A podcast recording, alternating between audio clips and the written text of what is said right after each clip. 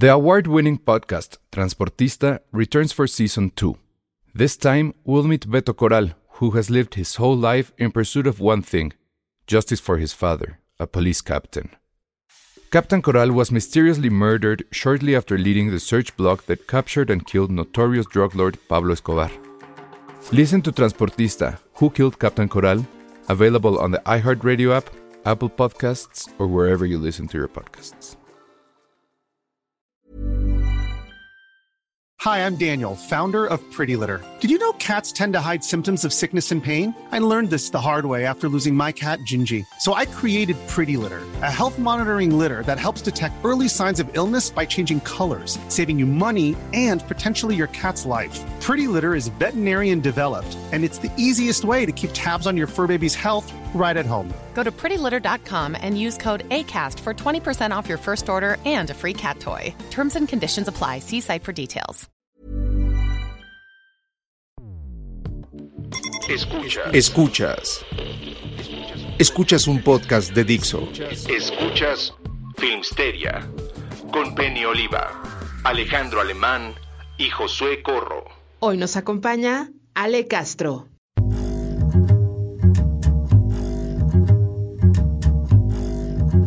Hola, ¿cómo están? Bienvenidos a Filmsteria, el único podcast de cine que es Invincible. Invincible. Y en ese momento, así, splash de sangre. aquí el... Ah, Sí. sí. No soy tan bueno. Es que necesito estar así Sí, como DJ eso. con dos. Sí. ¿Qué es? Y Me- te quedas callado y aparecía. Sí, pero los del podcast ya no entendían nada, ¿no? Entonces, bueno, pues, bueno, sí. ¿cómo están? Bienvenidos aquí a Filmsteria. Hoy vamos a hablar de muchas cosas. Tenemos estrenos. Ah, ya vi la nueva de Ripstein. Me atreví. Ay, el- la- ¿Sí? ¿Y? Pues al rato les contamos. O si quieren, Tenía el no sé. y no lo pude ver tampoco. Todo mal. No, pero es que además sí dura más de dos horas y media. O sea. uh, Pero bueno, al rato hablamos de eso. ¿Estuvo en Morelia esa peli? Sí, ¿verdad? Creo que sí. La verdad no me acuerdo. Según Yo, la vi. sí. Yo la vi este, en un screener. Este.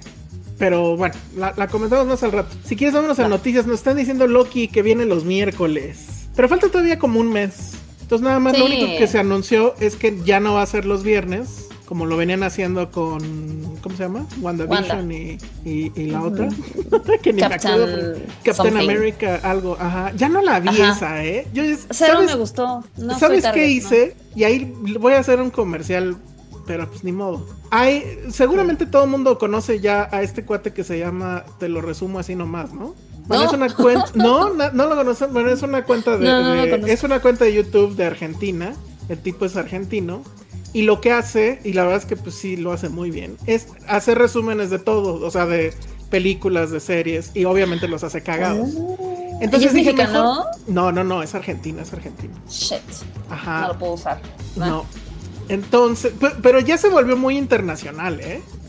De hecho, sí, Amazon lo ha usado. si a eso te refieres. Pues sí, pero, pero tenemos oficina allá, entonces no me va a pelar ah, pues sí, exacto. Pero entonces dije, voy a ver su resumen, porque sí hizo resumen de la de Captain America nuevo y. ¿Cómo se llamaba? Bueno, ¿cómo se llama? Es que no sé qué Soldier.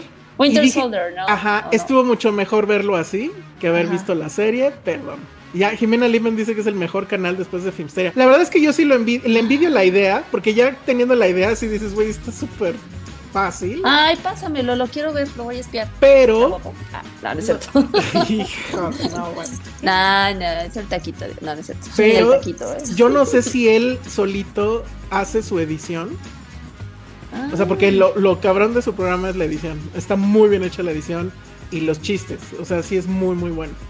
Pero pues sí, ya es, ya es una. O sea, ya que tienes la idea, sí es así como que una bola de nieve. Y tiene, o sea, sus, sus videos así los estrena y al- a los 10 minutos ya tiene medio millón de vistas. O sea, es una cosa. sí, exacto. Uno, dos, ultra violento. Que por cierto, el otro día vi un TikToker que se estaba volando todas esas ideas. Y sí es así como de. Es que ya ahorita todo el mundo se vuela lo de todo el mundo. O sea, Pues sí, pero no sean tan. O sea, mi- o sea lo- a lo mejor la originalidad no existe en el arte. Y todo es así como de, bueno, esto se lo, borró- se lo robé a no sé quién. Y así digo, Tarantino es el gran Sí. ladrón. Pero le, le- le pones algo más, ¿no? Claro, y se tu convierte en otra cosa. Y no así ya descarado copiar todo, pero bueno. Entonces así es como vi esa serie. Pero bueno, ¿con qué, ¿con qué empezamos? Es que a ver, Penny, ah, Penny vio su, Bueno, a ver, si quieres empecemos con Invincible, que creo que Penny no la vio. Sí, Penny y no la ya, Y ya este, habíamos como abierto con eso. Estoy, estoy muy de acuerdo. Empecemos Va, con va, va. Invincible. Oigan, pero a ver, ¿con spoilers o sin spoilers? Que diga la gente. Sí. A ver, rápido la gente que nos diga. Yo digo que ya con spoilers. O sea, no, si hay alguien que le interesara Invincible, es a fuerzas que la tenía que. O sea, que ya el viernes pasado tuvo que haber visto pues todo. Sí, tuvieron tres días. O sea, no hay forma que digas, ah, me voy a esperar. O sea, no se puede. O sea, literal no se puede. Porque te mueres de las ganas de, de ver este qué es lo que sucede, ¿no? Ah, y la gente sí está pidiendo spoilers. Muy bien, Ya, pues, ganó la mayoría. Exacto. Itzel, Entonces- lo siento mucho. Itzel dice que no, pero pues es la mayoría y somos una democracia. Pero es que sabes que además, o sea, para, para comentarla, creo que sí se necesita, o sea, para comentarla bien, pues, Sí, claro. creo que sí claro, se claro, necesitan claro. los spoilers, no, no hay de otra, la verdad. Entonces yo digo que pues ya, digo, ¿quién, quién decía que no? Néstor Montes tampoco. Néstor tampoco quiere, no. Tam- Nora, Nora también. tampoco. Ay, pues ¿qué han hecho con su vida? Sí. Ya pasó una semana.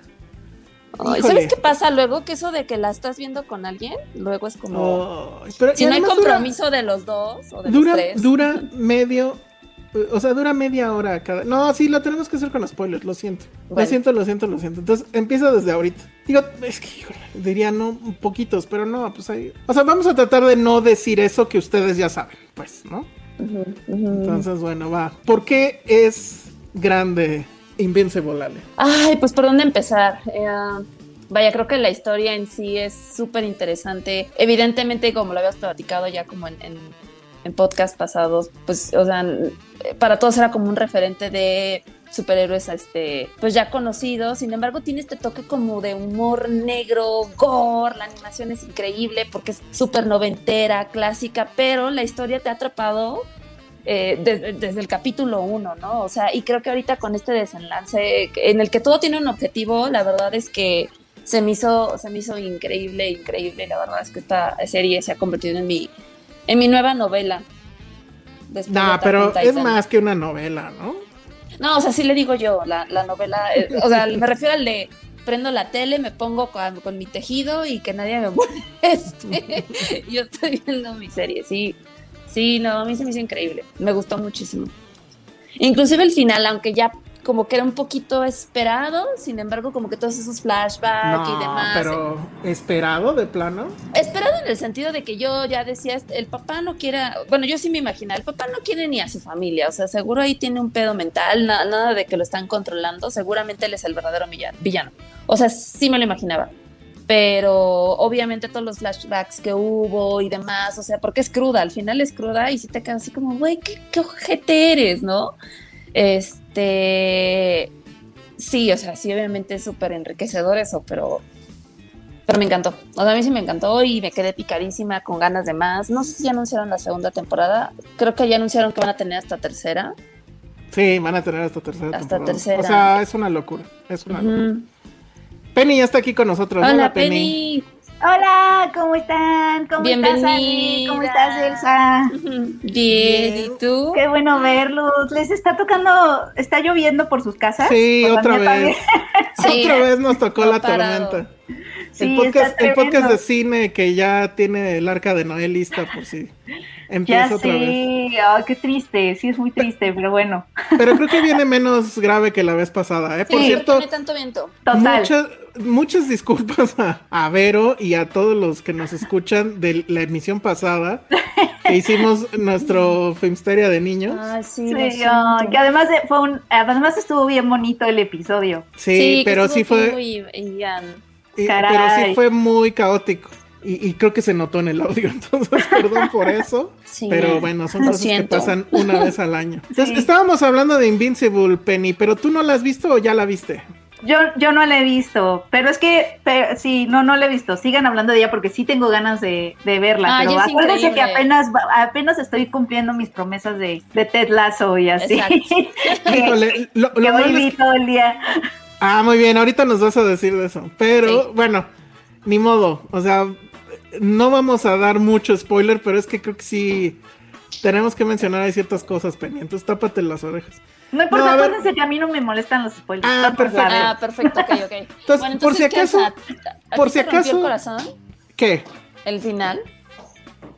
No, no, es que no sé si romper el corazón es el, el tema. A ver, nada más rápido eh, empezar. O sea, la serie empieza, o sea, parece que es una serie que ya hemos visto N veces. Es un origin story de un personaje que es este adolescente, no me acuerdo cómo se llama, Mark, ¿sí, no? Y que su papá es básicamente Superman, acá se llama O- Orion, ¿o cómo se llama? Eh, Omniman. Omniman. Y entonces él es básicamente Superman, o sea, tiene todos los poderes en Superman y es el superhéroe más poderoso del planeta.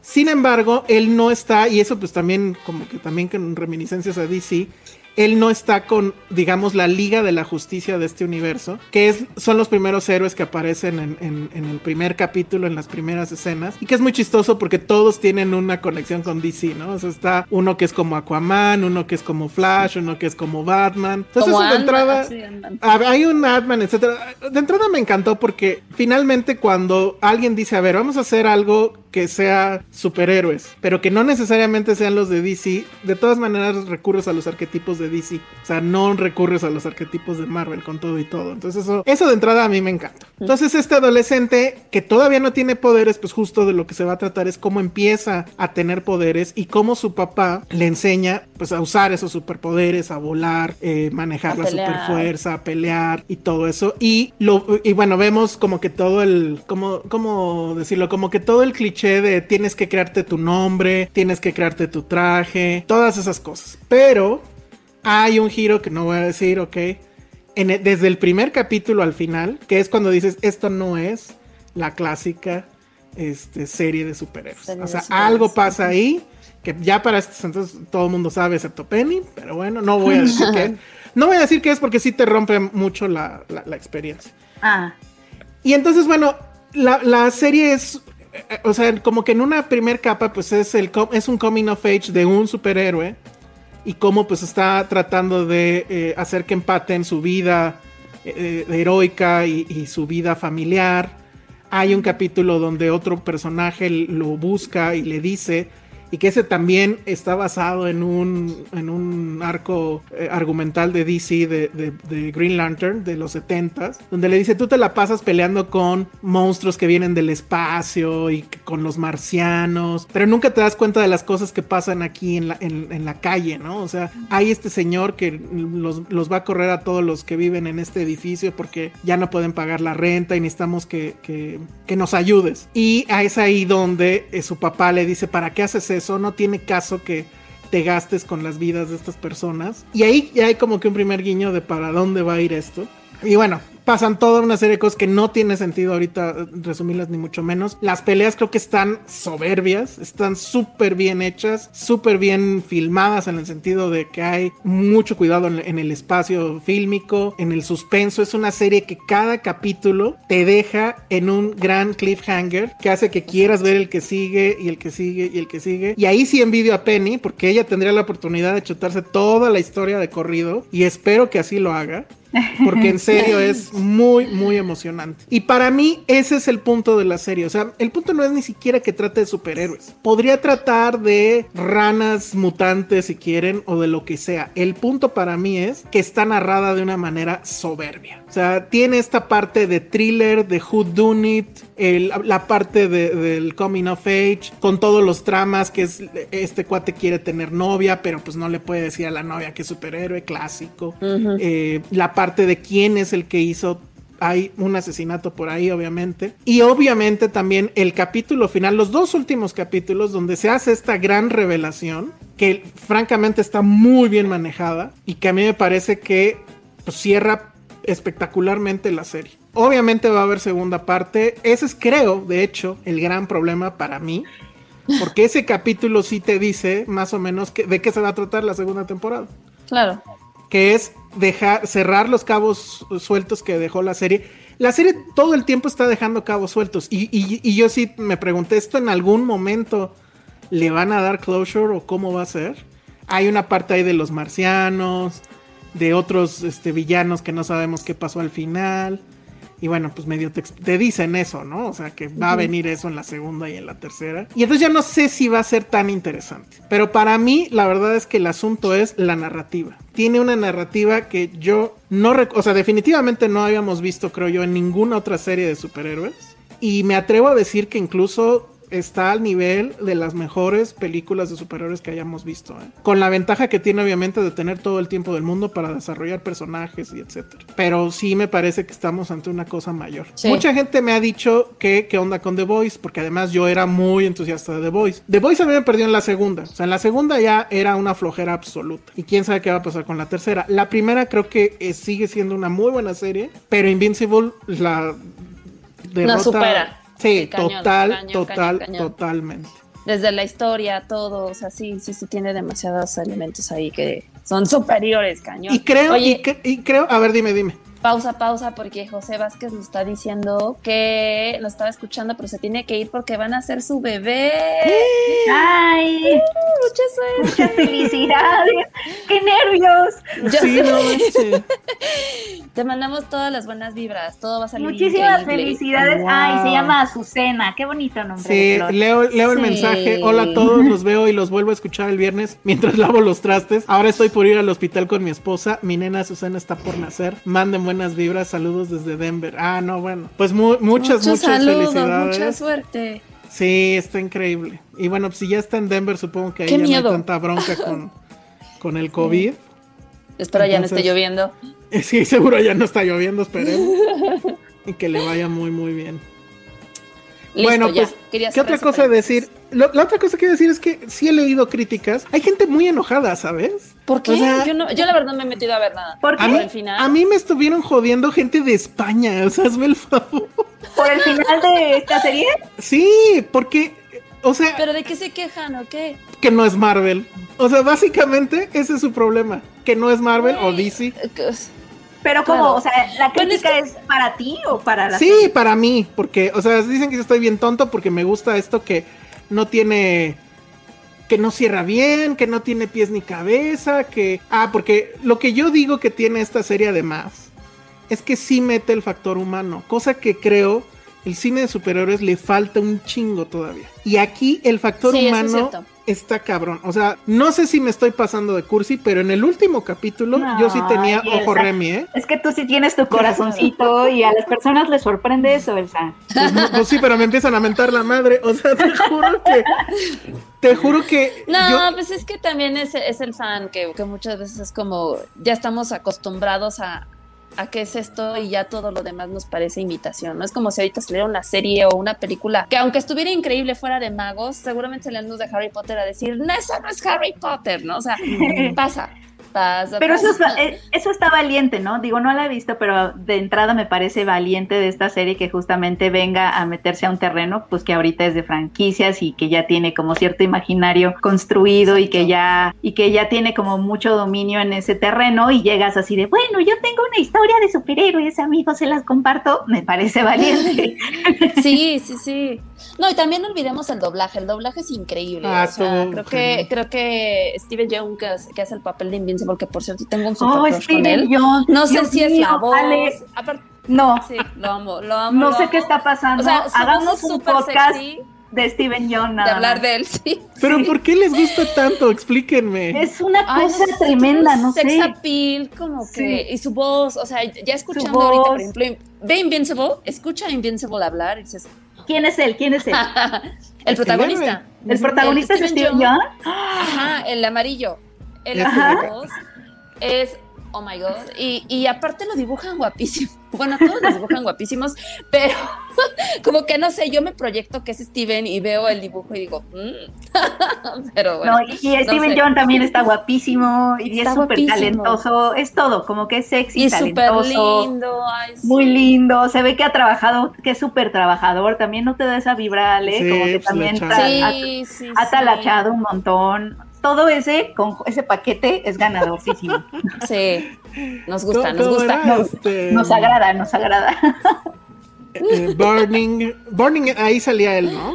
Sale Sale guapísimo, sale en Burning. Y desde ahí dices, no, este Desde ahí. sí va para, va para, para el futuro muy cañón. O sea, que tenía un gran futuro por delante. Porque eh, después de verlo, o sea, lo conocimos en The Walking viendo. Dead. Pero en Burning yo sí le, yo sí dije, ah, caray. O sea, se le veía como grandes tablas. Tablas. Y que de ahí viene, y que de ahí viene la conexión, ¿no? Porque el creador de este cómic es el mismo escritor de The Walking Dead, tengo entendido. O creador de The Ay, Walking espero Dead. no la cague. Híjole, yo mira, sí, yo, yo me quedo con esto. O sea, esta temporada es en serio perfecta. Y ya, si la riega después ya no me importa. O sea, la verdad. Sí. Oye, también Omniman sí está en esos Ah. flashbacks cuando está recordando con su hijo, cuando, ¿no? Cuando era chiquito y así, que abrazaba, me dijo, ay, qué brazos, imagínate un novio así, un esposo así. Ay, y no con sé. la voz de este hombre, ¿cómo se llama? Eh, J.K. Simmons. La voz de J.K. No Simmons. manches. Yo creo que ya estoy mal para fantasear. con- Lo que decían es que, es que justo la personalidad de Omniman está en ese bigotazo. ¿Estás de acuerdo, Ale? Sí, sí. Sí, Jonathan- Es como, ¿cómo se llama este actor mexicano que hacía telenovelas? Ah, Este. pues ah, espérame, ahorita me Er- acuerdo. Ernesto Alonso. No, no manches. Pues no, no sé, yo de eso no Este- sé. A ver, nada más rápido, este, este super chat, el primero de la noche, Jonathan Villalba dice, lo bueno de Invincible es que nada es lo que esperas. Todo el tiempo tiene giros de la trama que te mandan la quijada al suelo. Créanme, se vienen cosas brutales, efectivamente. Y no son, y no son giros de tuerca que dices, híjole, esto está prefabricado justo para tenernos aquí en la pendeja, ¿no? O sea, evidentemente eso es lo que buscan, pues, y lo logran, pero no son cosas que a nivel guion sean disparatadas. O sea, que sea así de, híjole, esto se lo sacó de la manga. No, o sea, todo, todo se ve, eh, eh, todo surge orgánico. Y la otra cosa que quiero decir es, bueno, he leído las, las críticas. Hay gente, hay gente enojada porque, pues, es, no es Marvel, ¿no? Y la otra es, hay gente enojada porque, y esos a lo mejor tienen un punto tal vez, porque dicen que ya estuvo suave, y a lo mejor tienen razón, de este tropo de el Superman malo.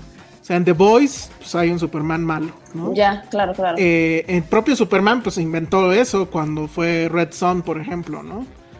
Este, y ahora, pues eh, aquí con, con Invincible. Puede ser, pero yo creo. Ah, ya me acordé, ya me acordé. Es como Andrés García. Ah. Omniman es Andrés García. A ver, deja busco rápido una foto de Búscalo, Andrés búscalo, García. búscalo. Pero hay, hay ahorita veo una foto donde trae bigotito, que se ve madurón.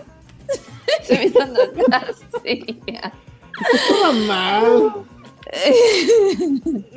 a ver, pero a Tengo ver, pedos. ¿cómo, cómo lo Me quieres? preocupa ¿Maduro? que se. Es que Sí, tiene bigote hasta que es maduro. Ajá, pues como Omniman. Como Omniman. Ajá. A ver, ahorita lo busco. Pero en lo que lo encuentro, pues lo único que. O sea, bueno, sí estoy de acuerdo con eso del. Del. Este.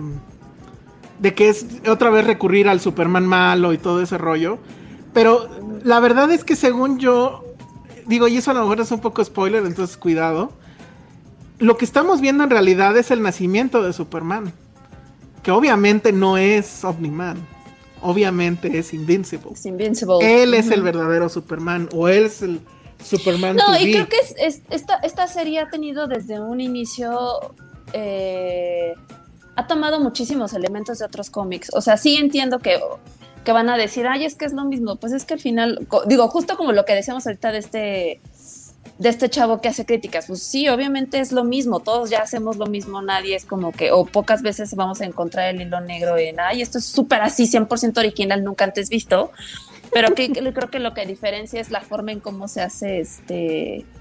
Es, es ¿Cómo, ¿Cómo se narra? Estamos viendo en, pantalla. ¿Cómo se llama este hombre? Dices, este. Andrés García. Estamos viendo a Andrés García en los setentas. Este es como de los setentas, ochentas, pero ya trae su bigotón. Sí. Como de Omniman. Ve hasta el ojito, claro. Entonces, según Ale Castro, La bombita. como de- También tiene Y- su bombita Omniman. Y, y- Iván Chimal dice, ¿a Ale le gustan mayores de esos que se llaman señores? Muy bien. Nunca, casi, creo que nunca en mi vida he andado con alguien de mi edad. Ahora que lo pienso. ¿Han sido más grandes, Ale? siempre más grandes.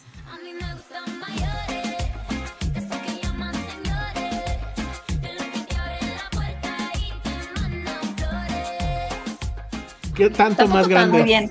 Creo que el novio que más años me ha llevado me llevaba ocho años. Ah. Sí.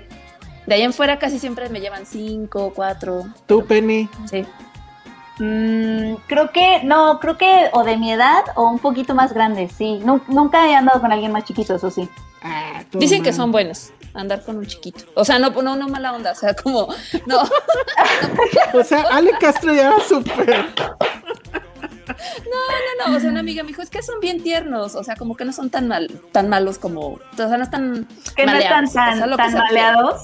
Ah, muy bien, muy Ajá, bien. sí, no, no, no me referían a ninguna otra cosa.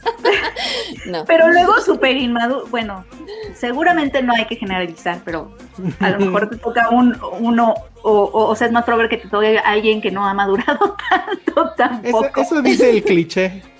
Eso dice pero- el Eso cliché. dice el cliché. Sí. Ah, mira, no podemos aquí- generalizar. Esa está buena. Dicen que Omniman se parece a Tom A Selleck. ver, hay que buscar a Tom Sí se Selleck. parece a Tom Selleck, Ahorita busco un ahorita Tom que estaba viendo la foto. Puede ser, ¿eh? Oye, sí. Puro hombre Es que maduro. Tom hombre. Selleck. Ay, sí, ¿eh? Tom, a Tom Ay. Selleck le gustaba a mi mamá. Ay, claro, también mi Es que mamá está muy moría guapo. por él. es que sí es, sí es de super mamá el, el Tom Selleck. Bueno, pues ahí está eh, el mejor análisis que hemos hecho de Invincible, que es a quién se parece Omniman. Y aquí está Tom Selleck con otro bigotazo. Bueno, tenemos para la versión gringa y para la versión mexicana actores para que hagan la adaptación. Ahora que está de moda adaptar todo. Ahora Tom Selleck no está tan mamado, ¿no? Eso le falta. Pero el bigote sí es igualito. Sí. Eso Sí. está muy bien. Sí se parece Está mucho. bien. A ver, aquí entra otro superchat de Miguel Alvarado Olivares. Un super superchat. Y dice: Hola, este superchat es para que le manden un saludo a mi esposa Maciel, que acaba de cumplir años y que también es fan de Filmsteria. Súper. Pues muchas, Eh, muchas muchas felicidades. felicidades, Maciel. Dinos quién Qué te gusta, Tom. Selleck. Ay. ¿O a, quién, a quién te ponemos? Sí, tú- tú, di- tú pide, tú pide. Causaste conmoción en el chat de Ale. Dice: No conocíamos este lado de Ale.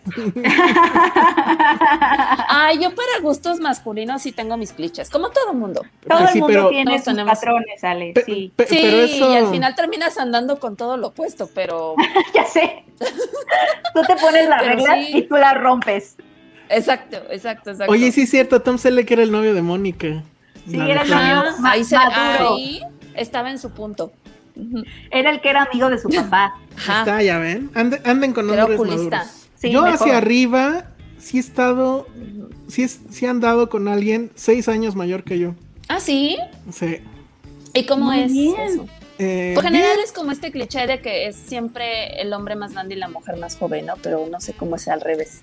Al revés está bueno. Está ¿Sí? bueno romper el cliché, sí. Rompamos Sí. el Sí. cliché, amigos. ¿Y si te portaste maduro, Elsa, o no? Sí, de hecho, bueno, ya, no voy a contar eso.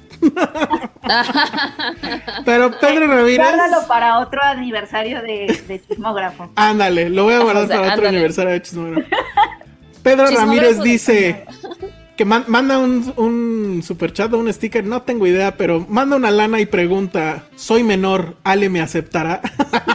pues no, porque eres menor, ni modo de salir con menores. Pero Ale Exacto, dijo que no podía romper las reglas a veces. Ah, sí, cierto. Ahorita No, dije, bueno. rompamos las reglas. Nos va a caer el FBI aquí. O sea, sí hay un poco de chance.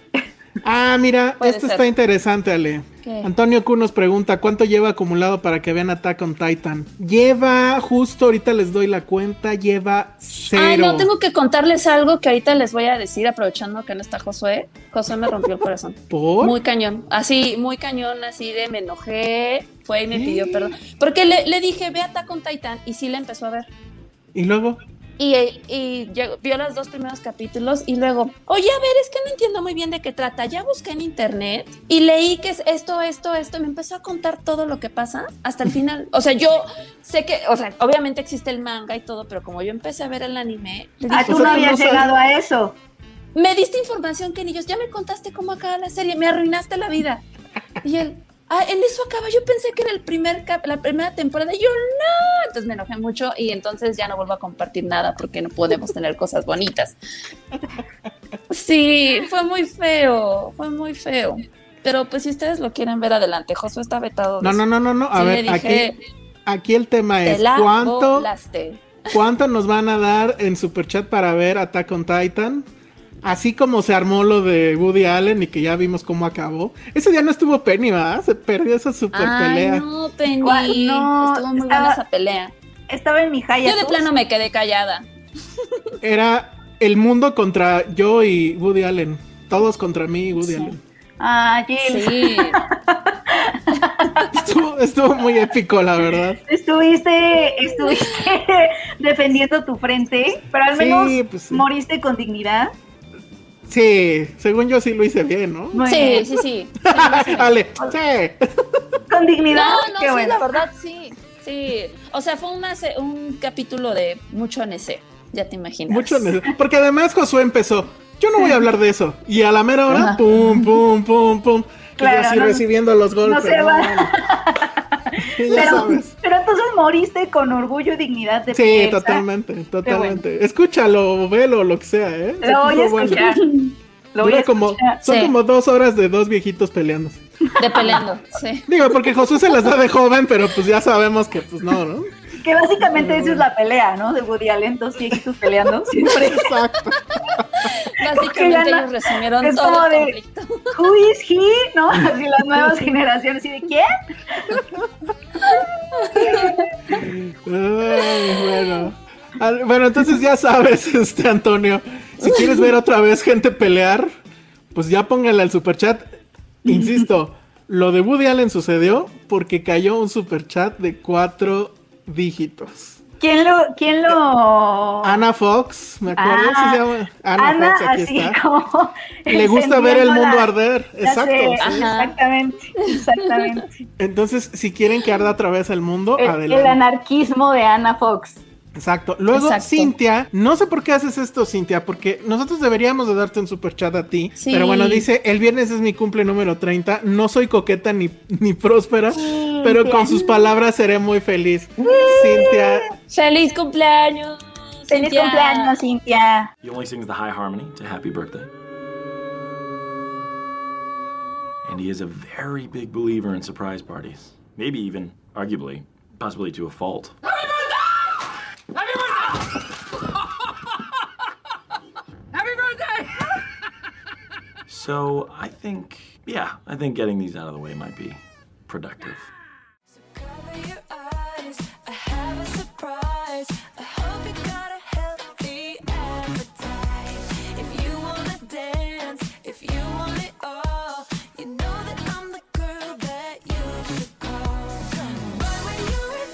muchas, muchas felicidades. increíble, come mucho pastel, bueno. Tú que eres te guste nuestra- comer, todo. Tú que eres nuestra Wikipedia, te agradecemos en serio infinito por estar desde, pues yo creo que sí, desde el inicio. Para quien no la conozca, ella estuvo también en nuestro en vivo que duró cuatro horas de, de- por el podcast 250, chéquenlo. Y, y, pues ella fue nuestra invitada de honor, estuvo increíble. Entonces sí, que te la pases increíble. No sé qué vas a hacer, qué se hace en los cumpleaños de pandemia. Según yo, pues nada. Ah, no, no, la gente te manda cosas, ¿no? Te pueden Ah, mandar sí. cosas, sí. Pon tu dirección. Yo el año pasado, yo el año pasado hice un picnic, literal. Ay, un picnic es una gran, es una gran opción porque es aire Sí. libre, etcétera. Muy, muy, san- muy, muy sanitizan, muy sanitario. Es muy sanitario, oye, Muy- horrible. Sanitizante, muy, Muy, muy salubre, limpio, muy limpio. limpio, Sí, muy saludable, Sí. sí, muy sanitario, se oye horrible para un picnic. Los invito a un picnic sanitario. Oye, pues Sí, padre. Que te Pues, consientan mucho. esa es una opción. La otra es que te, te lleven a Estados Unidos a vacunarte, también es un gran regalo. Pues ojalá, todo, todo puede pasar. Bueno, pero ya que mencionaron Attack on Titan, o sea, no sé si irnos por- con eso, este, Ale, o Al siguiente tema. yo o, o quiero ver sufrir a Penny con la película que vio. A ver. Ah, ¿ustedes, ¿ustedes no la vieron? No, pues No, Voy a, no voy a ser yo viejita en poncho ranteando nada más. sí, justamente. Pero te escuchamos, tienes Pero toda te escuchamos. atención. Así se llama, así se llama la sección, es Penny ranteando en poncho. Penny ranteando en poncho. Sí, bienvenidos a su sección Penny ranteando en poncho. Ay, oigan, es que vi Medios Hermanos. Medios Hermanos es una película a la que le fue muy bien en Estados Unidos. Es producida por Luis Gerardo Méndez y apoyada por Focus Features. Y mm, le fue muy bien. O sea, es una película de comedia que, está, que se estrenó en Estados Unidos creo que en diciembre. Y en medio de la pandemia eh, le fue bastante bien, fueron como 70, 700 mil boletos en su primer se- eh, fin de semana, etcétera.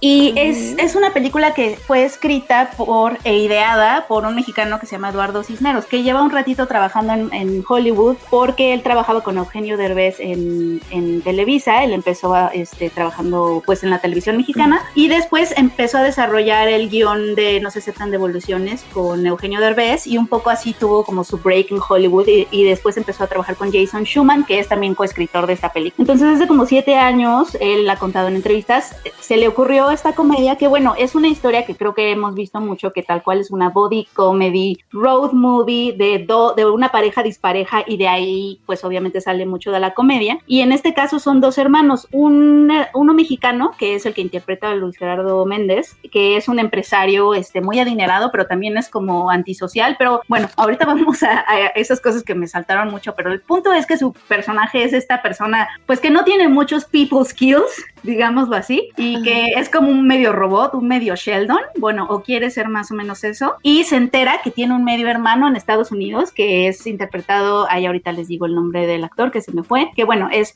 es precisamente el otro protagonista, que es todos los estereotipos malos. ¿Conor del de- Río? de- de- ah, es, Conor, es Conor del Río, ¿verdad? Ajá. Sí, creo que sí es Conor del Río. Y, bueno, ellos dos interpretan a estos medios hermanos que no sabían el uno, eh, o sea, no sabían de su existencia, no habían convivido porque el papá de ambos eh, se fue de México, migró a Estados Unidos a buscar una mejor vida y allá hizo otra familia. Entonces se encuentran justamente cuando su padre está muriendo y como a su papá le gustaban un poco los rompecabezas y estos acertijos, los manda como en un rally. eh, por Estados Unidos para reconstruir un poco la historia de su papá, ¿no? Que, que sepan los dos qué pasó o qué sucedió. Eso es un road trip. Exacto, es, un, es una road movie, eh, body comedy de dos personas que no se toleran. O sea, la hemos visto, ¿sabemos? O sea, sí, sí la hemos visto. A mí lo que me, me hizo muchísimo ruido esta película y de verdad no me... A mí, yo creo que Luis Gerardo Méndez es muy talentoso. A mí la verdad él sí me gusta. Yo sé que hay personas que piensan que, que a lo mejor siempre hace el mismo papel, etcétera, que siempre está haciendo Javi Noble, pero a mí, a mí de verdad sí se me hace carismático, muy carismático. Entonces siempre quise, toda la película estuve queriendo como disfrutar pues esta interpretación y no pude porque de verdad siento que la película tiene muchos problemas de escritura, o sea, muchos problemas de guion. Eh, tiene- cuenta dos historias, está contando la historia de ellos como obviamente... Digo, esto no es spoiler porque hemos visto estas películas, amigos. Como Sí, sí. obviamente el viaje los va a unir como hermanos o los está uniendo Mm. como hermanos. Y por otro lado, esta súper melodramática historia, súper hardcore de migración que vamos viendo porque ellos van descubriendo estos pasajes desconocidos de su papá con esta vida, pues terrible, ¿no? O sea, con muchos momentos muy dramáticos de la vida de un migrante mexicano. Y eso a mí me hizo como muchísimo cortocircuito que los tonos entre ambas historias estén como tan, pues en dimensiones tan opuestas, ¿no? Como que no hay esa cohesión de tonos para empezar, como que es muy raro de pronto estar como en esta comedia burda y de pronto ver una escena súper melodramática de su papá que le están pasando cosas horribles, ¿no? Porque hay estos flashbacks en- cuando ellos están reconstruyendo la vida. Entonces eso está rarísimo. Y la fotografía es esta fotografía de miren el mundo colorido porque te estamos anunciando a ti, espectador que creciste con la televisión abierta, que esto que estás viendo es una comedia. Es una fotografía muy en tu cara de, miren, es una comedia, ya saben, todos estos colores, como si estuvieras viendo un comercial. Eso tampoco me, me dejó como disfrutar. Entonces es la película todo el tiempo gritándote cosas y luego pasan unos dedos ex máquina gigantescos, luego el día, el, el día pare, porque todo pasa en un día o en dos. Esos días parecen durar una semana, o sea, nunca anochece, o sea, no, no, no, es una cosa, es una cosa que está, de verdad, no tiene ni pies ni cabeza, o sea, la escritura, eso es lo que pasa. Y ellos son dos estereotipos que no, no están como tan constriñidos, o sea, él eh, Luis Gerardo se supone que es una persona hiperlógica tipo Sheldon, pero llega a momentos en donde te parece ya medio sociópata, o sea, como que no, no, es, no es tierno. ¿no? O sea, lo que está haciendo sí es medio criminal y medio sociópata. Y el otro chavo cae gordísimo porque es este estereotipo sobre estereotipo sobre estereotipo de un americano, ¿no? Está con Del el gringo flojo, ni que no hace nada, que es influencer, este, etcétera, etcétera. Pero es uno sobre otro sobre otro y siento que no los deja a ellos respirar, siento. O sea, como actores, como que no los vi. Haz de cuenta que no los vi a ninguno de los dos. O sea, está tan mala que podría ser mexicana. Este, pues bueno, está escrito por un mexicano y, y, pues la verdad, o sea, sí, Pues yo sí quería mexicana. pasármela bien, yo sí quería pasármela bien. Es de Focus Features, este, pero yo sí quería pasármela bien porque de verdad yo sí soy fan de Luis Gerardo, sí siento que me ha- a mí me hace reír, conmigo conecta siempre con su comedia. Y, y no, no pude, o sea, como que no pude verlo aquí, no pude ver su talento que, que creo que sí tiene, que, este, aquí en esta película. Él es productor también, pero bueno, o sea, también si quieren pasar un, o sea, a mí me obstaculizaron todas estas cosas, pasármela bien, pero bueno, también si quieren pasársela, o sea, no, no, si van, háganlo como dice mi, a, ver, a verla, háganlo como dice mi psicóloga, que lo tuve que, que, que aplicar viendo esta película, o sea, no traten de entender lo que está pasando, o sea, hay algo que mi psicóloga No, me enseñó claro. que es la aceptación radical, que dices, ok, ¿no? Que la vida, en la vida está pasando algo y dices, ok, venga, esa es aceptación radical, esa es la actitud que debes de tener viendo esta película. esa, mira. No, ok. ¿Y esta película dónde la podemos encontrar? ¿Está en cines? Se va a estrenar creo que en cines, sí. Se estrena este fin en salas. Estrena este fin en Después salas. de un retraso, pues prácticamente desde que empezó la pandemia, tengo entendido. Sí. Pero bueno, en Estados Unidos sí le fue muy bien, o sea, nuevamente dejando, haciendo evidente que este público al que obviamente también eh, targeteó, no sé, hacer plan de evoluciones, etcétera, pues la verdad es que sí responde muy bien allá en la taquilla en Estados Unidos y hay este mercado para este tipo de historias y para para películas escritas por mexicanos y con esta pues perspectiva, ¿no? Que es como latina, para el público latino en Estados Unidos. O sea, como que siguen, siguen pegando bastante bien, porque pues sí, la verdad es que sí le fue muy bien y pues bueno, pues eso ah, está padre, ¿no? Para Luis Gerardo que sigue pues cosechando triunfos. Estoy viendo que el director es Luke Greenfield y él hizo una película que yo acabo de ver, es clásica película de pandemia, que se llama The. Girl Next Door. No sé si la recuerden. Yo no la había visto. Sí. No la vi, pero sí la ubico. Ah, yo ta- The Girl Next Door, la de Emil Hirsch. Es No, Elisa Cuthbert es una supermodelo, ah, una pornstar, que es vecina de un adolescente que creo que es Emil Hirsch, ajá, y... Sí, es la de Emil Hirsch, entonces. Ajá. Ah, por eso, ya, ya sé cuál es. ajá, ya sí, sé sí. cuál es. La del 2004, una cosa así, Sí, ¿no? Supongo, yo la vi Es porque la estaba viendo Patricia y me quedé, sobre todo porque hay un momento donde sale, sale Timothy Oliphant y básicamente ese güey que sale en cualquier cosa hace que todo mejore. O sea, ha salido en The Mandalorian, ha salido en The Office, o sea, siento que la vida le debe un papel más este, relevante a él. Siempre sale como de segundón en, en las películas, pero lo hace muy bien. Me acuerdo que sale también en Go, no sé si se acuerdan de Go. Esa película que eran igual historias cruzadas en los noventísimas. Ya saben que era la moda de las historias cruzadas. Claro. Y era de un grupo de chicos que quería ir a una fiesta. Eh, no sé si es la primera, no, no es la primera, pero fue una de las primeras películas como adolescente de Sarah Polly, porque su primera película pues fue la de El Barón Munchausen. Sí. Pero bueno, en fin. Entonces es el mismo director y sí me saca de onda porque la verdad es que The Girl Next Door digo, igual y no es lo más coherente del universo, igual y es una fantasía masculina, pero está divertida, la verdad. Y, y, pues sí, aquí creo que ni eso, ¿verdad? Con, con este... ¿Cómo se llama? ¿Hermanos gemelos o cómo? Hermanos gemelos, ¿no? Sí. Hermanos gemelos. Hermanos, hermanos gemelos. Sí. Sí. lástima. Pero sí, creo que de su filmografía es lo más, descata- lo más eh, rescatable, pues The Girl Next Door. Sí, pero pues bueno, ahí la tienen, amigos. Ese fue aceptación radical, acuérdense. Si, si la quieren ver, tienen que así como, ok, está bien, te acepto esto que me estás diciendo porque que no tiene pies ni cabeza, pero vamos, ok, sigamos. Bueno, pues ahí tienen. Si son muy fans. ¿Saben? No sé si les ha tocado, si, si tienen el Facebook, digo el Facebook, el, el YouTube que no, que tiene anuncios, el que no es de paga. No sé si les ha salido el anuncio de su mezcal de Luis Gerardo Méndez. No. O si no, búsquenlo. La verdad es que a mí sí me, me hizo reír mucho. Es un anuncio como de un minuto, ya saben, o sea, aprovechando que es YouTube. Entonces búsquenlo en YouTube, Mezcal de Luis Gerardo Méndez. Y básicamente es un corto de, de- de un minuto, un minuto y medio, pero está muy, muy chistoso. Casi, casi que le compro, que le La compro verdad su me- Que le mezcal. Eh, Él me hace reír muchísimo. Me acuerdo de una escena que de- todavía la busco cuando me quiero sentir bien, cuando he tenido un mal día y, y me meto a YouTube. Hay una escena en, en Club de Cuervos que de hecho me la pasó Checo, que no sé qué está pasando, o sea, no me acuerdo exactamente de la trama, pero están en un carro, está Luis Gerardo este, y están otras personas y se van a ver como en secreto con otro carro. Entonces hace cuenta que vienen los carros así en, en- en, pues en dirección contraria y se encuentran y justo cuando se encuentran Luis Gerardo empieza a hablarle al otro como de ya sabes misterioso así de me dijiste que te quería pero el, el conductor los conductores del carro no frenan entonces se siguen y entonces es así como de me dijiste que "Ah, no, a ver, regrésate para, para atrás, en reversa. Y otra vez, se van en reversa. Me dijiste que nos viéramos. Y otra vez, se van. Está buenísima.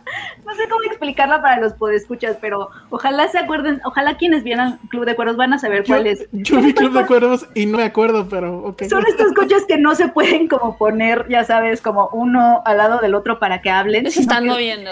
Me sigue fallando, ajá. Y, y ellos todos misteriosos, porque están como en secreto. Es como Nunca un he visto encuentro Club de clandestino. Cuervos. Me hizo Híjole. reír muchísimo. Club de Cuervos no es mala. O sea, la verdad es que yo la primera la binguaché. O sea, porque, Mm. bueno, a mí te digo, no, no, es una peli, es una serie de sobre fútbol, comillas, comillas. En realidad es una, es una serie sobre la política, sobre el poder. Entonces, eso, eso a mí hizo que me llamara mucho la atención. Mi problema con Luis Gerardo es que siento que sí no sale del mismo personaje. ¿eh? Sí, eso que es es lo el- que, lo que, lo que a muchos no les gusta. Que sí, la verdad sí, sí puedo ver eso, pero no sé, me gusta ese personaje. Pero lo hace muy bien. O sea, Sí. ese es también el otro problema, ¿no? Lo hace muy Que bien. lo sé bien, Pero por claro, ejemplo, en, es- en esta película de Camino a Marte, que en donde él hace de, Ah, ex- sí. de Odio extraterrestre, esa película. Yo también me gustó. Es terrible. él. No, pero él lo hace bien. No, hace me gustó. bien, más Todo o menos. Está así. No. O sea, es como, no. Bueno, a mí no me gusta. Ay, yo, Sí, yo tengo un soft spot por, sus, por su talento. Ah, sí, sí. Creo que ahí también, no sé. No me gustó la película, pero él no estaba tan mal. Que esa era la, la supuesta mejor película del año para Ayala Blanco de ese año, según. Ah, sí. Y es así como de, señor, deje de trolearnos. Ah, me hace ¿No? sentir bien, porque eso quiere decir que, amigo, te puede gustar cualquier película en tu vida. Exacto, ya. Luego tenemos este super chat de Alejandro Flores que nos Uf. dice pizza del, pizza del Cotzco para el equipo de Filmsteria. Qué Uf. rico. Y Ay, yo a dieta. quiero. Ay, ¿dieta de qué, Ale? Estoy a dieta. A ver, voten si creen que Ale necesita estar a dieta. No, y estoy No. muy feliz porque ya me quedan mis pantalones otra vez. No me quedaban. No, neta, sí no me quedaban. Pues los de bebé o qué. Pedro Ramírez Cálmate. dice, Ale se parece a Isabel Iglesias. ¿Quién Órale. es Isabel? En, en este ¿Es, es de Mariana, Cuervos. ¿Es Mariana Treviño? Creo que sí, ¿no? Sí, porque No se apellida Iglesias. Iglesias. A ver. Oye, me están preguntando mucho. Sí, vi Ted Lasso, amigos. Lo vi. Exacto, es a lo que vamos, Penny. Venga, dinos. Lo vi. No, no la acabaste, ¿o sí? Voy en el 6.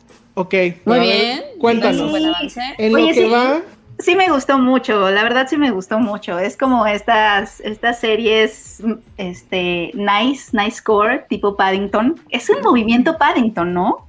Sí, Super Y- Paddington. Super totalmente. Paddington, pero no, la verdad es que lo que me gustó mucho es este, mm, es un personaje muy entrañable, muy adorable, eh, con esta, o sea, es, es amabilidad, pero cuando piensas que es ingenuo, ¿no? Un tipo Homero Ujú. Simpson o un tipo, eh, ¿te acuerdas de este Diamantino? No sé si viste esa película sí. Que son como ingenuos tipo Homero Simpson tontos, que les va bien pero porque son demasiado tontos. Lo que me gusta es que Ted Lasso no es así, o sea, hay un, hay un capítulo en donde te demuestra que es un personaje que no es ingenuo, o sea, es amable, pero no es ingenuo. Entonces, esa, ese matiz me gustó, fíjate, ese matiz me gustó. No, y a veces es hasta cínico incluso. Sí, como que sí es alguien muy consciente, pero aún así es muy amable y muy optimista y, y ve el mundo como... Lo que me gustó mucho es que obviamente es como un niño y ve a este mundo del fútbol lleno de egos, etcétera, y además mu- desde mucha ignorancia, porque como se dice mucho en el primer capítulo, no tiene idea del fútbol, soccer, pero me gusta porque eh, muchas veces siento que en nuestra vida creemos que tenemos que saber muchísimo a veces para, para reclamar ciertos lugares o para conocer ciertas cosas o para sentir que puedes pedir tal trabajo y, y- y esta idea como de ¿por qué tendríamos que no ser ignorantes? O sea, ¿por qué tendríamos que saberlo todo? ¿Por qué tendríamos que, que dejar de, de ignorar cosas y dejar de ser estos niños que ven, que tienen el mundo vastísimo frente a ellos y nada más pueden como admirarse? Eso me gusta mucho. Y prácticamente eso es Ted Lasso, o sea, como que él vive el mundo así, todo el tiempo sorprendiéndose de él. Y eso está padre. Sí me gustó. Y creo Sí. que está bien escrita, creo que los personajes todos... Lo que me gusta es que has visto a esos personajes antes, o sea, has visto a la, a la jefa, has visto al, a Chichincle de la jefa, este, o sea, es la historia que hemos visto deportiva de otra vez un equipo con un nuevo coach que van a hacer que van a hacer estos lazos, ¿no? Este y que al principio no se llevan bien o al principio hay ciertos obstáculos para que estén pues para que se entiendan, pero al final sabes que pues lo que va a empezar a suceder es que van a empezar a hacer clic. Y esa es la historia que hemos visto en, en los deportes. Pero el giro es que ahora este coach no es este coach Denzel Washington de duelo de titanes que sabe todo, No, no, o que es claro, súper, o que es súper macho y súper así, sino es esta persona que es como un, pues una nueva masculinidad tipo beta, no sé, que está, Sí, justo. que está triunfando por, por eso. Pero lo que más me gustó, lo que más me ha gustado justo es esa, esa distinción de una cosa es ser amable y otra cosa es ser ingenuo y, y uno no significa lo otro. Me gusta mucho. No, Sí. eh, a mí la verdad es que, o sea, justo lo que decías es, sí habla en cierta forma de una nueva masculinidad que es súper rara, ¿no? Que, que, que Debería se de haber exprese de de esa esa. forma. Y, y también, pues sí le da espacio, porque al final, pues la jefa, pues es la jefa, ¿no? O sea, es una mujer la que está al mando de todo eso.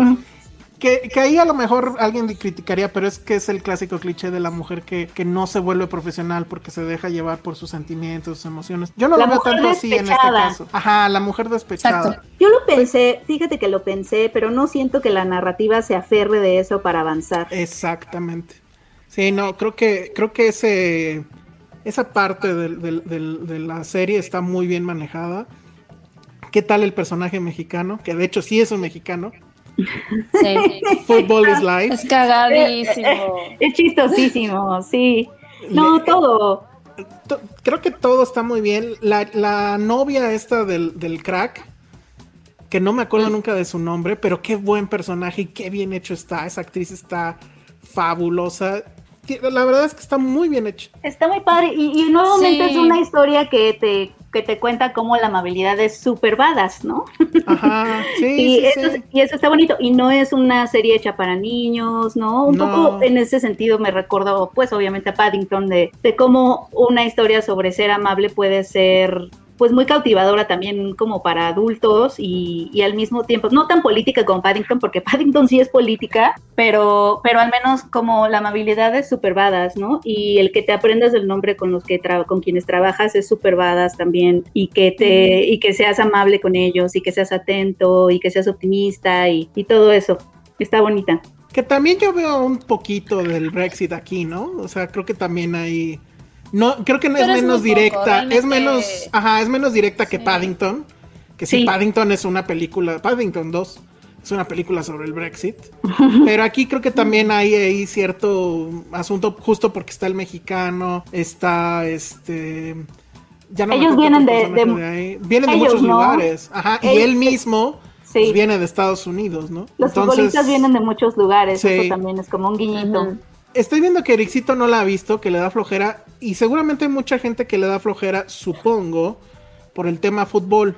Pero No, pasa- Ay, no. no, justo iba a decir eso. Esta es una película que la verdad no es no necesitas ni saber de fútbol, ni No. que te gusta el fútbol para de verdad apreciarla, la verdad. O sea, es- No. sí gira en torno a, pero no, no, no lo es todo. O sea, No, no, no es sobre fútbol. No, Sí, no no. me acuerdo quién No. decía que la mejor literatura, y, y yo agregaría la, me- la mejor, el mejor cine y las mejores series que tienen que ver con fútbol, no hablan de fútbol. O sea, hablan en realidad de otra cosa y el fútbol es el pretexto. Pero es un Claro. buen pretexto porque el fútbol va metiendo ritmo, va metiendo emoción, va metiendo ciertas cosas que son propias del juego. Sí. Cuando está bien hecho, pues. Y eh, en realidad los temas son otros.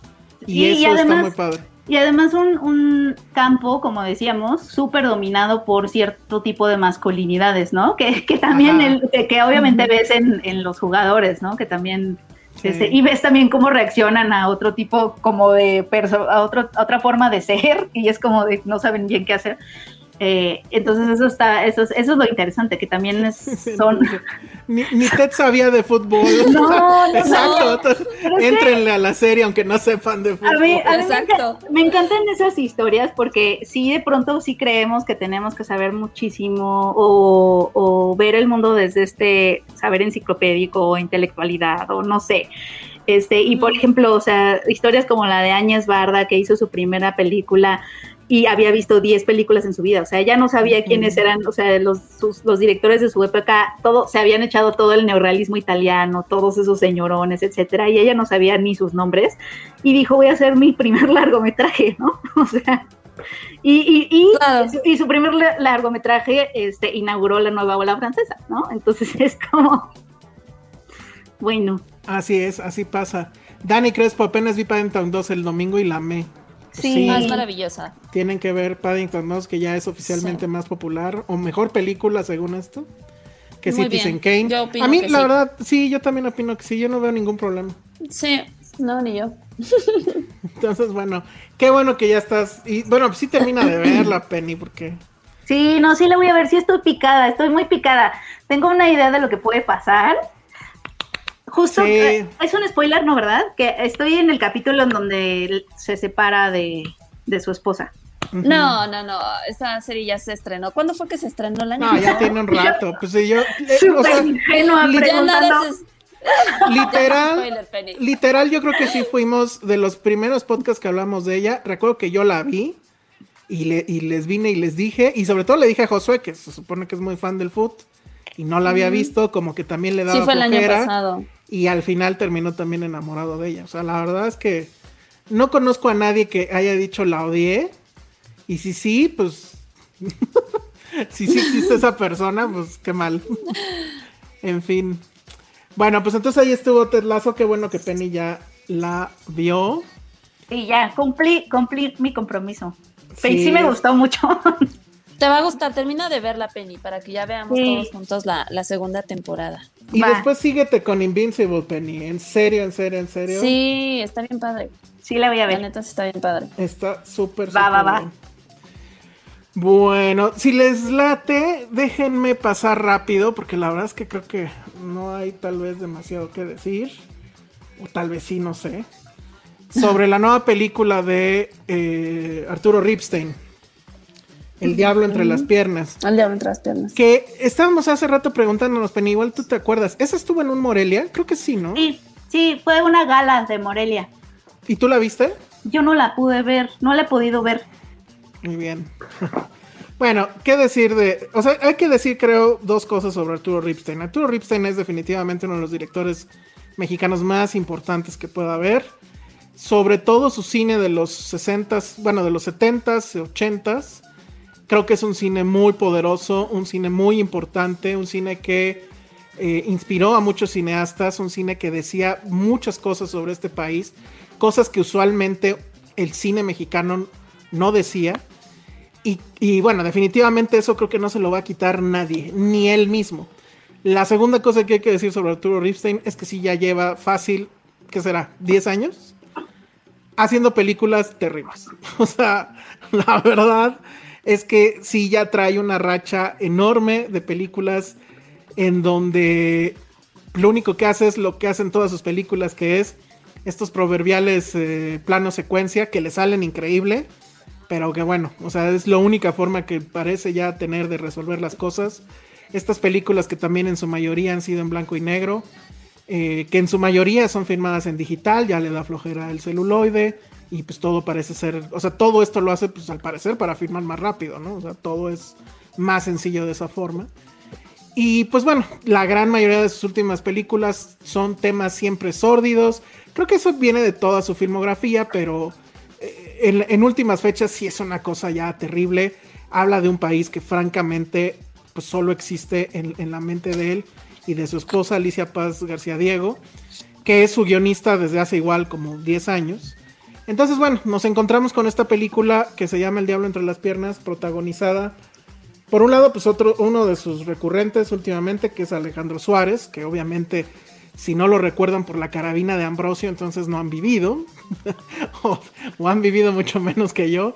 Pero bueno, todos vieron la carabina de Ambrosio, ¿no? ¿O no? ¿Nadie? No. ¿No yo- saben yo- de qué les estoy hablando? Yo sí la Mi vi, mamá- Elsa. Yo sí la vi, Elsa. Mi Ah, mamá la bien. menciona Estaba muy pero chiquita. nunca he sabido qué es eso. O sea, ¿no sabes qué es la palabra canta? La palabra canta. ¿No? No. Ah, no, yo tampoco. ¿Qué es eso? A ver. Ese era el sketch. La carabina de Ambrosio era la de turururun, turururun, Sí, turururun. sí, sí, sí. Es que no me acuerdo si sí la vi o más bien De- me gustaba la canción. A lo mejor te gustaba la canción, Penny. Ah, Pero no, él, a en ese salía. Alejandro Suárez y tenía un sketch donde salía así de, de frac y, y pantalón, eh, pantalón, este, sombrero de bombín y, y bastón. Y, y- y- y recitaba un poema y decía, la palabra canta. Y ya era un poema súper tonto, ¿no? Pero ese, era, ese era uno de sus gags. Entonces, bueno, ahorita ya, este, no sé si es la segunda o tercera que hace con Ripstein. Y sale Silvia Pasquel, que es así, estoy casi seguro que es la primera que hace con él. Y si no es la primera, no importa, porque sí es un papel súper arriesgado y, y que creo que ella lo hace muy bien. Entonces, ¿de qué va la película? Son estos dos, eh, es, es- es este matrimonio que te dan a entender que obviamente llevan eh, juntos pues, toda una vida. Te dan a entender también que no tienen problemas de dinero porque él tiene una como especie de cadena de, de farmacias. Pero pues se la viven ahí deambulando en una gran casona que pues no sé, a lo mejor estará en la Condesa o algo por el estilo. Pero ya saben, de estas casas que tienen patio interno, un chorro de, de cuartos, segundo piso, eh, bueno, cosas que ya no existen. Cosas que ahorita serían oficinas, ¿no? Casas que ahorita serían oficinas. Qué Y triste, bueno, ahí viven y, y- y es su casa, pero es más bien su prisión. O sea, se, se entiende que ellos se odian, pero no se separan y, y son bastante hirientes. Sobre todo él tiene un discurso misógino de aquí a tres cuadras, le habla fatal a, esta mujer y ella pues aguanta. Y básicamente de lo que se trata es de que él tiene muchos celos de ella, cree que le está poniendo el cuerno, ella no lo está haciendo. Y él está tan preocupado por eso que va y le comenta eso a su amante, porque él sí tiene un amante, que es esta Patricia Reyes Espíndola. Y ella lo único que hace en realidad es sale a, tomar clases de tango. Pero bueno, ya es tanta la insistencia de este viejo loco de que ella le está poniendo el cuerno que decide finalmente pues que sí lo va a hacer y que le vale y que además pues sí tiene ganas y lo va a hacer. Entonces bueno, no hay más allá de lo que ya les dije, los planos secuencia, el blanco y negro, la habilidad técnica absoluta, los malditos diálogos horribles de Alicia García Paz Diego, pero sí hay una cosa que creo que la de- desconecta de, de su filmografía anterior y que hace pues que casi por matemática se convierta en una de las mejores películas de Arturo Ripstein en los últimos 10 años. Y es que enfrenta este tema de la sexualidad en los viejos. Cosa que es casi un tabú para la gente en general y un tabú para el cine en general. Entonces vamos a ver estas escenas, pues sí, de desnudos, de sexo entre ellos dos. eh, sobre todo eh, Silvia Pasquel, que sí tiene como un par de, escenas de desnudo eh, completo, que pues sí, pues, obviamente es muy eh, choqueante por la escena, choqueante por, por la valentía, creo, porque bueno, pues ahí definitivamente no hay pudor. Y, creo que eso hace que la película se, se- despliegue de, de- de- de la filmografía de Ripstein. Sí, es, es una película que dura demasiado, dura más de dos horas y media, dura como dos horas cuarenta y obviamente le sobra muchísimo. O sea, hay cosas que podrían se, se podrían haber ahorrado toda la retaíla de insultos. Y digo, no que yo tenga ningún pro- problema con las palabras, pero sí ya llega un momento en que es hasta repetitivo que este hombre le esté diciendo prostituta y obviamente no se lo dice con esa palabra. Y- y- pero la, la usa, yo creo que ese guion ha de tener esa palabra como 80 veces. O sea, pero creo que sí tiene ese tema. Y, y es un poco, y, y, y- y sí, sí, bueno, yo no me había dado cuenta, pero sí es como si hubiera sido la secuela de, eh, de Phantom Thread, que se acuerdan, ¿no? Otro matrimonio que se odia, se ama. Imagínense que hubieran llegado a viejos y se estarían matando igual, ¿no?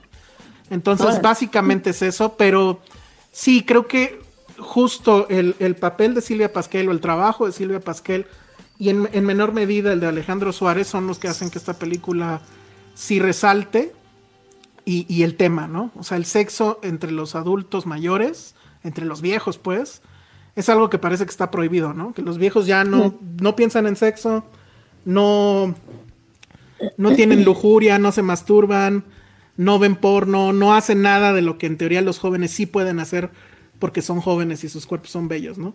Y eso pues obviamente no es cierto. Entonces, pues de eso va el, el diablo entre las piernas, además también el título, ¿no? Súper obvio. Justo. Pero pues bueno, ahí está. No sé. Se o sea, escucha interesante. es una película interesante, pero la verdad es que creo que es para un público muy, eh, muy determinado. O sea, sí es como para los fans de, de, de Ripstein. Yo la verdad es que sí soy fan de sus primeros trabajos y de estos últimos no, pero sí me quedo con esta, con esta película. Me acuerdo mucho de mis clases con Ayala Blanco hace ya también mucho tiempo. Que casi casi una de las una de las este eh, cosas que te enseña es a odiar a Ripstein. Es increíble cómo Ayala Blanco rantea contra Ripstein. Creo que había por ahí una historia de que Ripstein lo demandó por una crítica que hizo. Órale. A no, pues Frances- se odia. No, no, no, es que Ripstein sí es un ego del tamaño de Texas, o sea, no, no, Mm. no puede concebir que alguien no entienda su cine, ¿no? Me acuerdo Claro. que creo que hace dos años o tres que no ganó en, en- en algún festival donde Frances McDormand era la, di- la, la presidenta. Pues Dijo justo que- esta estuvo en Toronto. y- No sé si es esta, pero creo que no. Fue, no, fue Marlon otra. estuvo en Toronto. Ok. No, pero no, pero ella, Frances McDormand como, como presidenta del, del- del festival. Ah, ya, ya, ya. Ajá. Dijo de Frances McDormand casi casi que era una campesina que nunca había salido de, de su pueblo, que no leía subtítulos y que por eso no le habían dado el premio a él. O sea, loco, loco, loco, loco. Órale. Lo que, lo que sí, lo que sí recuerdo un poco con ternura es que en ese Morelia, eh, él me parece que no iba a ir. Eh, no iba a ir a, como al estreno de su película y que al final lo convencieron y la sala estaba llenísima y que él se fue, él estuvo muy contento porque no creía, no, no había pensado que las personas iban a querer ver la película, entonces que cuando vio la sala salió muy contento. Sí, Me dio pues, ternura eso. Pues Porque sí, se. Se fue a cenar todo contento. Pues está bien, qué bueno. Me dio mucha ternura cuando me enteré. Ahora estaríamos más contentos si ya hace cine chido. Porque además su hijo, porque además su hijo, su hijo lo ha estado haciendo muy bien. Su hijo es el director de la serie del 68 en Amazon, este, Un extraño enemigo.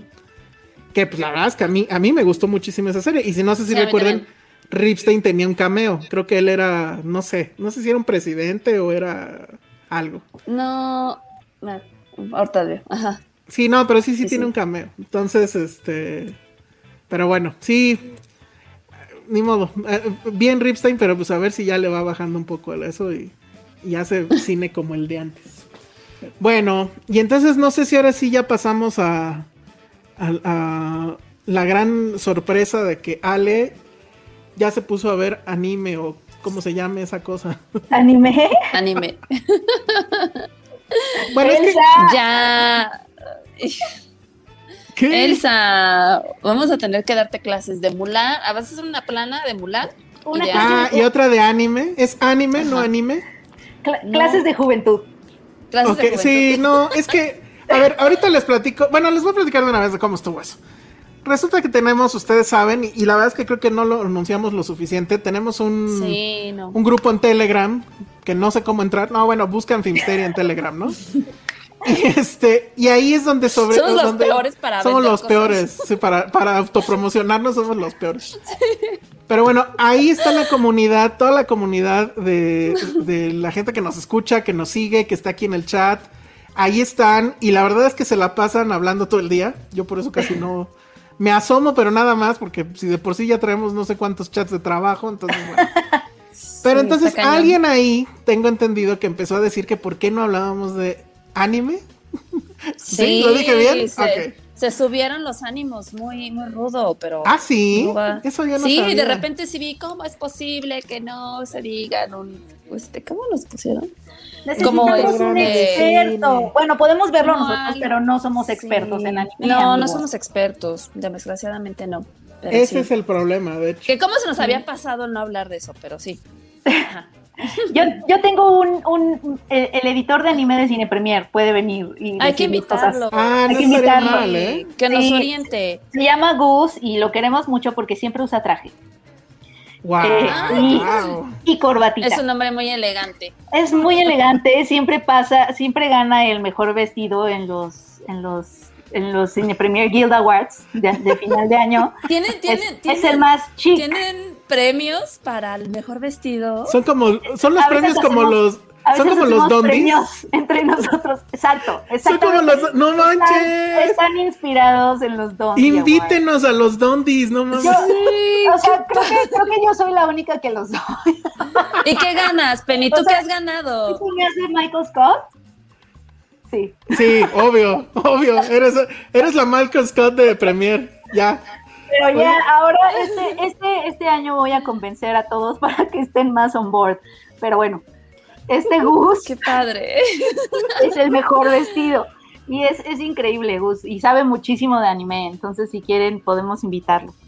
Sí, para que nos oriente, porque, o sea, yo no soy experta, me gusta y tampoco me considero taco ni nada. O sea, soy esa persona que te dice, no, lleve esto, y digo, ah, órale, va, lo veo, me clavo. Exacto. y ya, ¿no? O sea, al final del día creo que mis referencias grandes son haber crecido con Sailor Moon, con Dragon Ball, con Pokémon, con todo ese tipo de cosas. Este, y pues sí, o sea, me ha llevado a ver y ser una súper, súper fan de, de, de Ghibli, pero bueno, eso no es como anime. Este, pero no, no soy experta. Me encantaría. Hay cosas que no entiendo y digo, ay, ¿cómo? Pero sí me encantaría, obvio. Claro, claro. Entonces, eso pasó.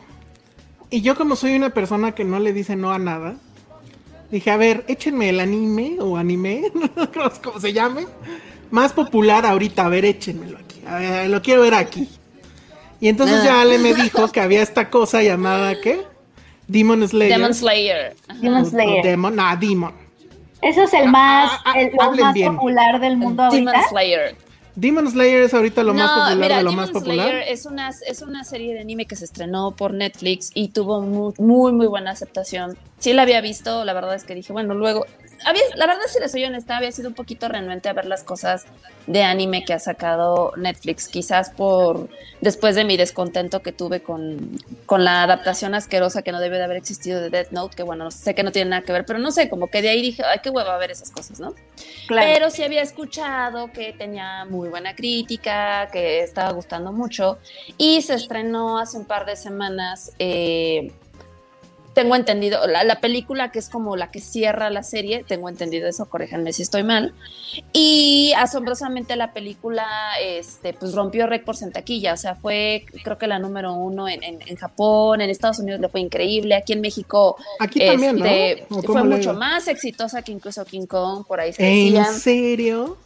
Entonces fue como de, wow, o sea, sí lo había escuchado, pero digo, no, no, no podíamos o no podía hablar de ella porque uno no, no había podido ni ver la película, no he tenido vida de verdad para ir al cine. Y tampoco, este, pues con el trabajo, con las cosas que tenemos que ver y demás, pues tampoco me había dado la tarea de ver la serie, ¿no? Entonces, este, empezaron en el chat a decir, oigan, ¿por qué no han hablado de esto? Y digo, sí, o sea, debimos de mencionarlo, sobre todo por esta onda de cómo la rompió en los cines, ¿no? Que la verdad a mí me da mucho gusto, o sea, creo que habla de que el público también está buscando otras opciones, que, que busca otra forma de ver las cosas, ¿no? Porque al final del día, pues es una serie que está en Netflix, ¿no? Pero, eh, y ya había pasado esto hace como dos años, que hubo, el, creo que el primer capítulo de Attack on Titan, precisamente, se Mm. estrenó en, en cine, hubo un evento especial y se estrenó en el cine. Y, y la verdad es que ese tipo de cosas han jalado, o sea, los fans han respondido súper, súper bien a ese tipo de eventos y creo que sí es, sí es bastante interesante de comentar, sobre todo, insisto, o sea, la rompió en muchos, muchos lugares en Estados Unidos, repito, fue un súper éxito. Y bueno, pues ya la empezamos a ver Elsa y yo, que nos hicimos a la tarea de... Yo la verdad nada más vi los primeros dos capítulos, el tercero me quedé a la mitad. Pero Yo bueno, vi ver, los Elsa, primeros tres. Es que a ver, Adelante. primero, ¿Y qué tal? sí hay un tema aquí, porque Ahí vamos. Porque ¿Hay un un- tema? un- un- sí, porque la verdad es que, o sea, aunque sí la voy a terminar de ver en algún momento de la vida, no sé cuándo, porque ¿cuántos capítulos son? Son No, poquitos, creo que son no, 10. No son habían 10, dicho, no, no, no. Son poquitos, son 245. Exacto, son como veintitantos, o sea, entonces ¿Ah, sí? no sé, no sé si me va a dar eh, eh, en la vida. Ahorita, ahorita les digo, a ver, aquí están los episodios. Ya me estoy metiendo, espérenme. Son, no mames, son 26 capítulos. Ay, y yo Apenas- así de son 10. No, no, se requiere un compromiso más allá. O sea, a Mad Men Sí, le doy amigos. ese compromiso, a, a- a The Wire le doy ese compromiso. A Demon Slayer, la verdad es que no sé. Pero dije, ok, no, no te predispongas, vela. Entonces, primer cuestión que yo encuentro ya que, que voy mal. Creo, o sea, evidentemente ya me es evidente que los anime o como se llame, estas cosas tienen una narrativa muy peculiar que además creo que se repiten casi todos. Mi única experiencia al respecto ha sido Sailor Moon, GG, ¿y cuál era el otro? Dragon Ball. Ranma y medio. No, Dragon nunca vi Dragon Ball, Eh, Los nunca vi. Caballeros del Zodiaco. Ranma sí lo vi. Es más, Ranma. Ra- Ranma, ¿sí era Ranma? Sí. No sé, Ah. hubo uno que sí leí. Además, Ah, hace muchos fuerte. años, pero no me acuerdo cuál era. Eh, Creo que era uno donde eh, a, a un adolescente le regala, o sea, le llegaba como regalo una novia. Pero no me acuerdo cómo se llamaba eso. Sí, de eso iba. Ay. Y seguro que eso es algo que se repite. Eso es, un, eso es una. Ese es- que, que se repite mucho Justo, justo. cuando les regalan a las chicas. Digo, estoy diciendo que esto lo leí a los 20 años tal vez, ¿no? O sea, Mm. ¿no? Ok, 17, ok, ¿no? ok. Entonces, esa es mi única referencia. No soy fan de estas cosas. Bueno. Entonces, empiezo y lo primero que noto son estas escenas donde está este Mm. chico que no me acuerdo cómo se llama, que parece chica, de hecho, pero bueno, ok. Y que está peleando con alguien con una katana. Y entonces saca la katana y, y le da un golpe. Pero entre que le dio el golpe y reacciona, ya pensó 80 cosas. Y, y todas las va diciendo, ¿no? Y así de. Güey, es como en Supercampeones cuando iban a meter gol. Pues eran como ocho episodios, es que ¿no? así Porque es el así anime. Es que así es. el anime. Vas a matar a alguien y haz de cuenta que, no sé, traes el cuchillo, se lo estás clavando y entonces en esto vas diciendo, madre. oye, no, pero es que el año, o sea, ya sabes. Pues sí, y yo quejándome de Y Ripstein, pues justo no. cuando vas a llegar, la, ya te das cuenta que la otra tipa ya se quitó, ¿no? O sea, Ajá. Entonces, así, y, y la música toda así, súper este, trágica. Y, güey, es una novela. Entonces, la No, verdad es que no sé qué va a pasar, de qué va. Ah, pues ya todos lo saben, ¿no? O bueno, no. Es más, más bien al revés. Yo llevo tres capítulos y no sé de qué va. O sea, entiendo que este, este, este es un adolescente que, que es como un tameme, ¿no? Es como un rapi de la época. Porque vive, vive en el. Está increíble, está increíble, sigue, o sea, necesitamos tu reseña, sí, por favor. tu punto de vista de los animes. Porque, porque vive así lejos en el campo, ¿no? Y, Ajá. y- y creo que lleva carbón, ¿o qué lleva? Sí es carbón, ¿no? Es carbón, vende Vende carbón. en la ciudad, ¿no? Entonces ahí va cargando una cajota con, o sea, como los del Rappi, ¿no? Pero además caminando. Y entonces ya vende el carbón en la ciudad, se regresa, además tiene como que este el mejor olfato del planeta, porque la gente le pide, oye, a ver, ¿a qué te huele esto? No, pues no sé, o sea, ¿qué? Que, que a un gato. Ah, es que pensé que mi sobrino se había comido esto y no, se lo comió el gato. Cosas así, ¿no? Y entonces ya se regresa y, y resulta que su familia ya está muerta, que es así como de, ¿what? Porque un demonio o algo los, los mató. Y entonces Ajá. justo está su hermana como poseída por este demonio, que es como si fuera una vampiro. Y entonces la trata de detener y en teoría la tendría que matar, pero no la quiere matar porque es su hermana. Y sale otro güey Y ahí hay un diálogo en- en- en- larguísimo que no entendí nada. Y hasta el momento, pues es eso. O sea, en el tercer capítulo, que sí me gustó, es el primero que sí me gustó, lo van a entrenar. Pero entonces es un pedo como Pai Mei en, en Kill Bill, ¿no? Así de. que le ponen a hacer 20 mil cosas y el güey falla en todas. Pero al final, bueno, pues ya no importan los spoilers. Al final sí este, logra cumplir la misión que le ponen. Y creo que eso está bonito. Pero la verdad es que sigo sin entender para dónde va esto. O sea, no, no, no veo, no veo por qué, más allá de venir y rantear y, y- cumplir con todos esos del chat, cumplir con una bola de extraños que no, no sé quiénes son. Este, más allá de eso, no sé por qué tendría que seguirla viendo. Lo único que sí me gusta es que Porque los tenemos capítulos- muchos fans del anime en, en este Exacto. programa, Elsa, Entonces, y, después de escucharme se van a ir porque Se este van a ir por tu culpa.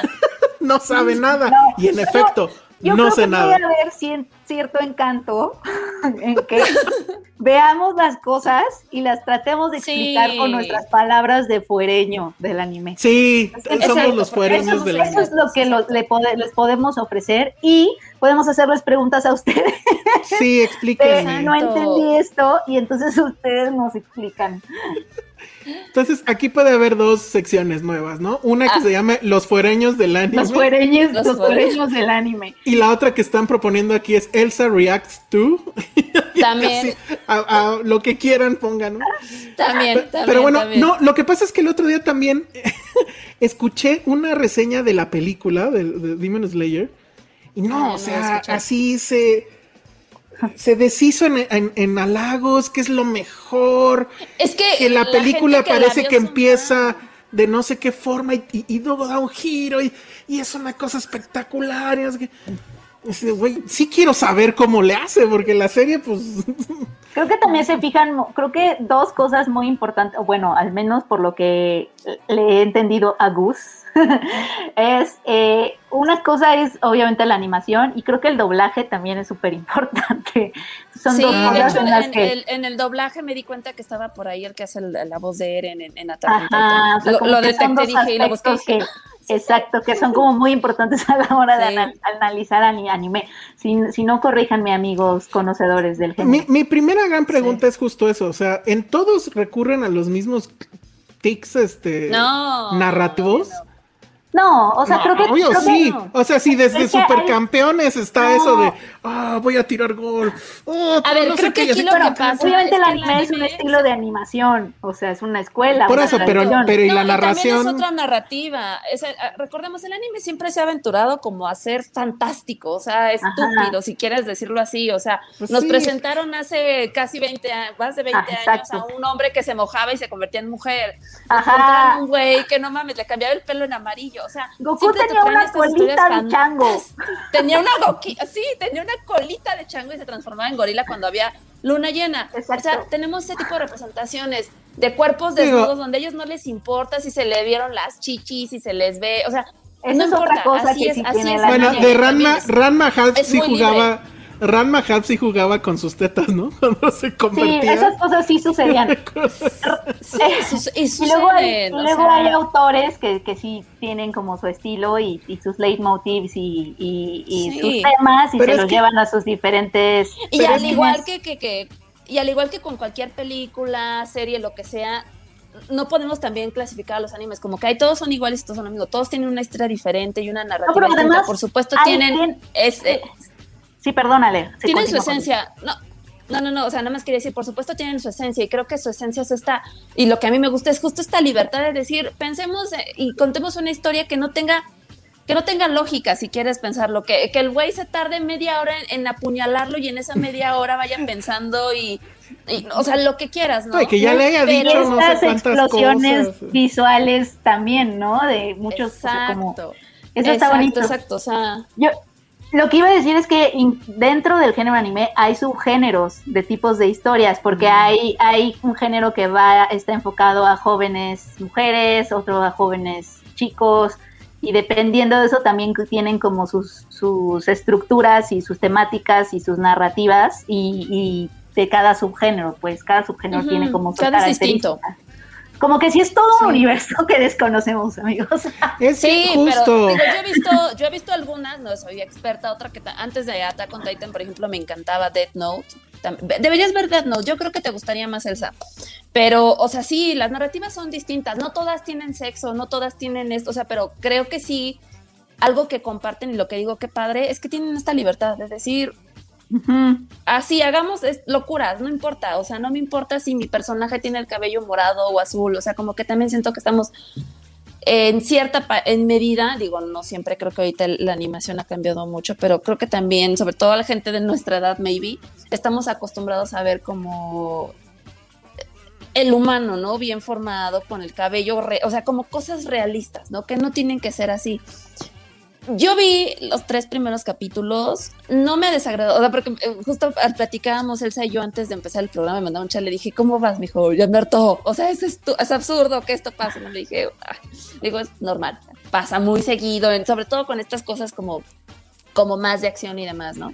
Y que a mí cero me ha desagradado, de hecho me, me ha gustado, no, no les voy a decir la verdad, o sea, de que me ha atrapado y me siento así de, wow, no manches, o sea, soy súper fan, ya, ya, la verdad, no, No. pero no me ha desagradado. Este, lo que yo entiendo de, la- de lo que he visto es que justamente es esta historia de este chico que es este personaje que también ya lo hemos visto muchas veces, lo, hemos visto en Attack on Titan con, con el, el papel de Armin, por ejemplo, que es este, o hasta inclusive en Los Caballos del Zodíaco, ¿no? Con Andrómeda, esta persona de buen corazón que tiene que ser fuerte y que tiene que sacar esa valentía para poder salvar a, la- a las personas que quiere, ¿no? O sea, es, es este chico que vive en las montañas con una familia súper numerosa, súper numerosa, creo que son como cinco o seis hermanos. Este es un, es un rapi de la época, así como dice Elsa. Se dedica a, vender este, cosas en el pueblo, entonces baja todos los días de la montaña para vender sus cosas, pero tiene justamente este don de tener así el super olfato. Es un Jean-Baptiste Grenouille del perfume, puede oler absolutamente todo. Sí, La referencia. Yo sí estaba pensando en el perfume cuando estaba viéndola. Oye, ligera pausa. Eduardo García dice, yo creo que Elsa ya está para protagonizar la nueva de Ripstein. Órale, va. Ay, Elsa, no. Es más, deberíamos mandarle tu demo, esto, así Ándale. lo reportamos y que No te estaría mal. No estaría mal. Y Pues sí, o sea, y, bueno, o sea, se va a trabajar como todos los días y de repente va subiendo a la montaña y ya se le hizo noche y entonces uno del pueblo le dice, oye, no te vayas, este, es muy peligroso, quédate a dormir aquí, se queda. Y ya le empiezan a hablar como... También otra cosa que me gusta mucho de los animes, digo, no todos, obviamente, pero es que siento que se apegan mucho como a cuestiones de su, de su cultura y de sus tradiciones, ¿no? Y te hablan aquí de demonios. Digo, ya investigando más acerca de otros animes que he visto, está bien padre como este, por ejemplo en Death Note, ¿no? Que, que sí hay leyendas sobre ese tipo de, de, seres míticos y demás, y que los llevan, o sea, que, que se basan en ellos para traernos estas historias, ¿no? Como fantásticas. Entonces, bueno, le dicen, oye, pues ten cuidado porque hay demonios, ¿no? Y que, que se comen a la gente. Entonces, la- la- corte A, el, el- el chavito regresa a su casa y de repente ve a toda su familia masacrada, ¿no? Que también eso es importante señalar. La, la- la serie empieza muy bonita, los, los, los Vaya, a, mí la animación se me hizo increíble, creo que hay una mezcla ahí como de 3D y 2D muy padre, o sea, está muy, o sea, sobre todo los escenarios, te, te fijaste en los escenarios, el bosque, el agua, todo está súper, súper detallado, que creo que también es algo que a mí me gusta mucho de, de la animación este, japonesa. Esa atención al detalle me encanta muchísimo. Y bueno, eh, resulta que un demonio masacró y mató a toda la familia, ¿no? Y ya de ahí parte, pues obviamente, este camino del héroe, de tratar de, pues, de vengar a su familia o de, de, de, pues, de este personaje que es noble, pero que también busca justicia, ¿no? O sea, al final, en resumidas cuentas, creo que esa es la historia. Eh, a mí sí me ha Bueno, gustado. quiero O sea, no me ha pensar que se va. si Quiero pensar que se va a complicar muchísimo más, ¿no? Obvio, obviamente. Digo, porque no veo, o sea, insisto, recordando esa reseña que escuché sobre la película, güey, pues no entiendo cómo de aquí van a ir a esa cosa súper impresionante de la que escuché, ¿no? Pero bueno, Gerardo Te dice... sorprenderías. Por eso, por eso quiero seguir viéndolo. Gerardo dice, dono para que él se vea la joya que es Death Note. Pero ¿cuál Death Note? La, la película... No, No, no el es anime. la mala. no, No, no la serie. El Ah, anime. La serie de anime es increíble. Está, esa está, bueno, estaba, espero que todavía esté en Netflix. A ver, ahorita me dicen de Este, qué es- va, pero nada más deja terminar de leer este super chat. Y para que me feliciten, dice Gerardo, porque en estos días será mi cumpleaños. Los quiero, Filmsteria. Muchas felicidades, Gerardo. Feliz cumpleaños, gracias. Feliz cumpleaños. Pedro Ramírez se la ha pasado dándonos eh, este superchats de a poquito y aquí hay otro que dice para iniciar en el anime deben ver Dead Note. Órale. Ya Yo ya solo la vi, van dos. Sí, tienes que ver Death Note. ¿Ustedes ya la ¿Verdad que vieron? está buena, Penny? Y yo ya la vi, te- te- está súper buena, por a mí también me Está súper buena. como tú, la, la Sí. adaptación, Ale. Tienes razón. Sí. Mira, te lo voy a poner así, Elsa. Imagínate que tú, que, que- que tú tuvieras una libreta y que los, que los nombres que escribieras ahí, eh, eh, inmediatamente cuando escribes el nombre de una persona en esa libreta es porque esa persona se va a morir. Y tú puedes escribir en esa libreta cómo quieres que muera, o si no, o si no quieres nada más con que escriba su nombre, le va a dar un infarto. Ajá, No, pues, se- pero necesita su nombre. No, no hay, no hay libreta que me aguante.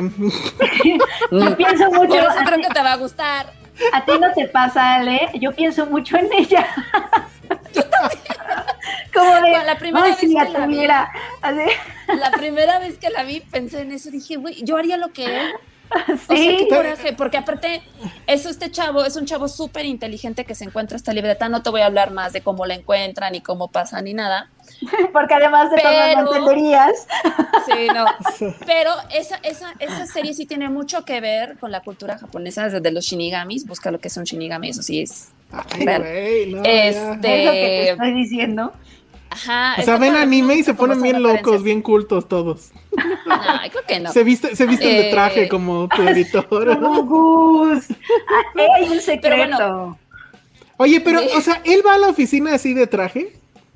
Sí, era muy increíble. Sí. Sí. ¿Hace zooms de traje? Ah. No hemos hecho zooms, pero, pero sí, Mm, sí, bien lindo.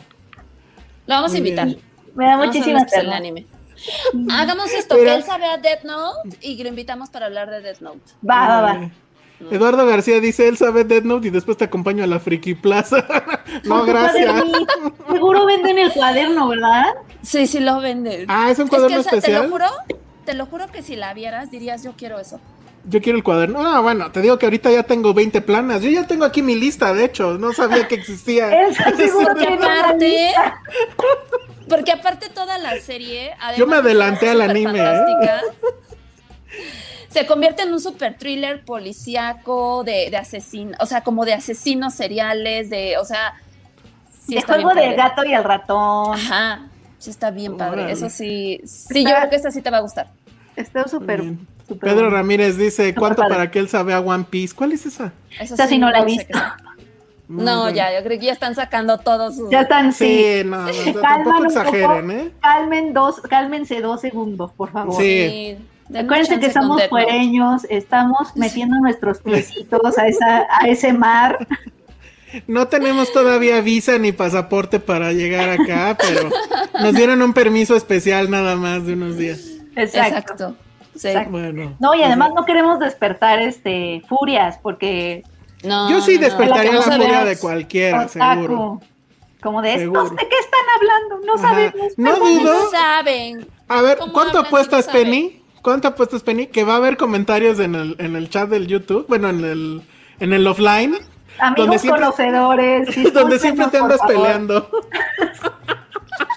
No siempre, pero es que luego hay unos comentarios bien, bien feos. Oye, ¿cómo es que la gente escribe esas cosas? No lo entiendo. No sé. Oye, Sí, Pedro Ramírez dice, One Piece es un anime de más de mil capítulos. No, No, hombre. ¿por qué se llama One Piece para empezar? si son mil. ¡Es una mentira! ya, ya, lo empezamos. ¿no? busqué y ya, ya me acordé que sí he visto esa carita, pero pues, no, ni idea, eh. no sé qué es esto. Así que empiece viendo la princesa caballero, chale. no sé. No, Death Note, creo Vi, que vi es Sailor básico. Moon, vi Sailor Moon. Ah, yo, yo también medio vi Sailor Moon, no lo vi tanto, la Yo, verdad. y ese sí lo veía así. Yo de- era súper fan. Diario. Ay, Sí, yo yo era súper fan, súper fan. yo vi Estamos- Candy Candy. Está muy mal que lo diga, pero pues Candy ya Candy mis me caía 40 ya, ya no Candy- importa. eran muy melodramas. Ah, sí Candy. Candy. Ah, sí. Es que Patty de Candy tonta. Candy. Candy Era Candy. como, güey, neta no quiere ser feliz, ¿verdad? no O sea, podía ser feliz. No podía como, ser oh, feliz. Me desesperaba. Eh, Exactamente, Ale. Exactamente, Ale. Desespera. Muy bien. Yo creo que No, por pero- eso, por eso, Hagamos una, unas, unas nuevas películas de Sailor Moon se estrenan a principio de junio. Podemos estrena- hacer una sección anime, Sí. fuere- los fuereños del anime Los para comentar esas No, películas. La- hay una película Exacto. que se va a estrenar en Netflix. Creo que de este mes, ¿Cuál? creo, algo así, de, de Sailor Moon. Sí, esa, es esa, es el, Ah, No, esa-.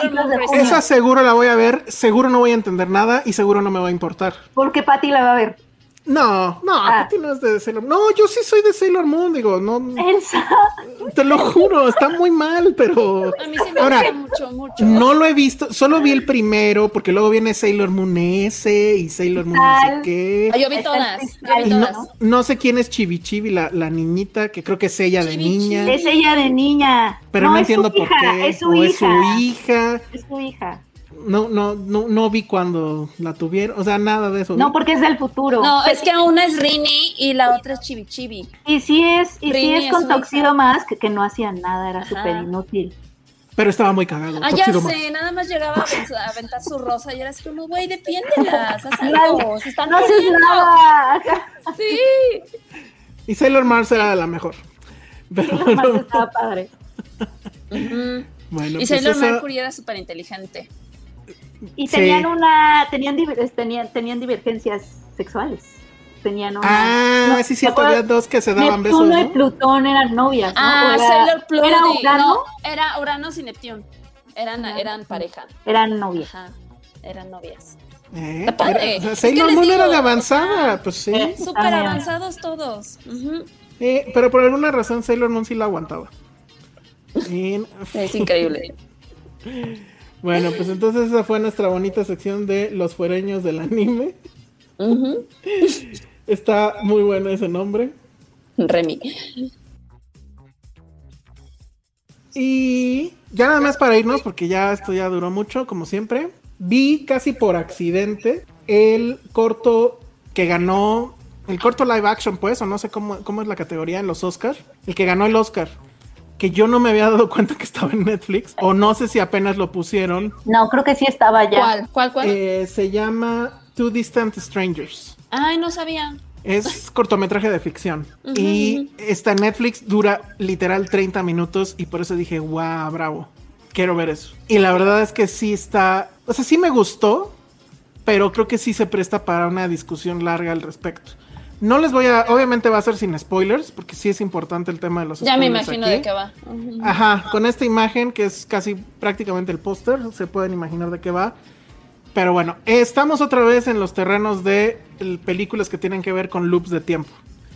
Y, y ya siento que ya es un cliché súper gastado, pero en este cortometraje lo utilizan de una manera muy inteligente. ¿De qué va? Este chico, que francamente no me acuerdo cuál es su nombre, eh, eh, es un chico afroamericano, vive en Nueva York, está en casa de una, pues una chica, no sabemos si es su amiga o eso fue un ligue de una noche, pero se está despertando, ¿no? Y entonces está a punto de hacer el walk of shame, pero pues ella se levanta y le dice, ah, nada más se trataba de una noche, no, no sé qué, bueno, la clásica plática después de que puede ser incómodo.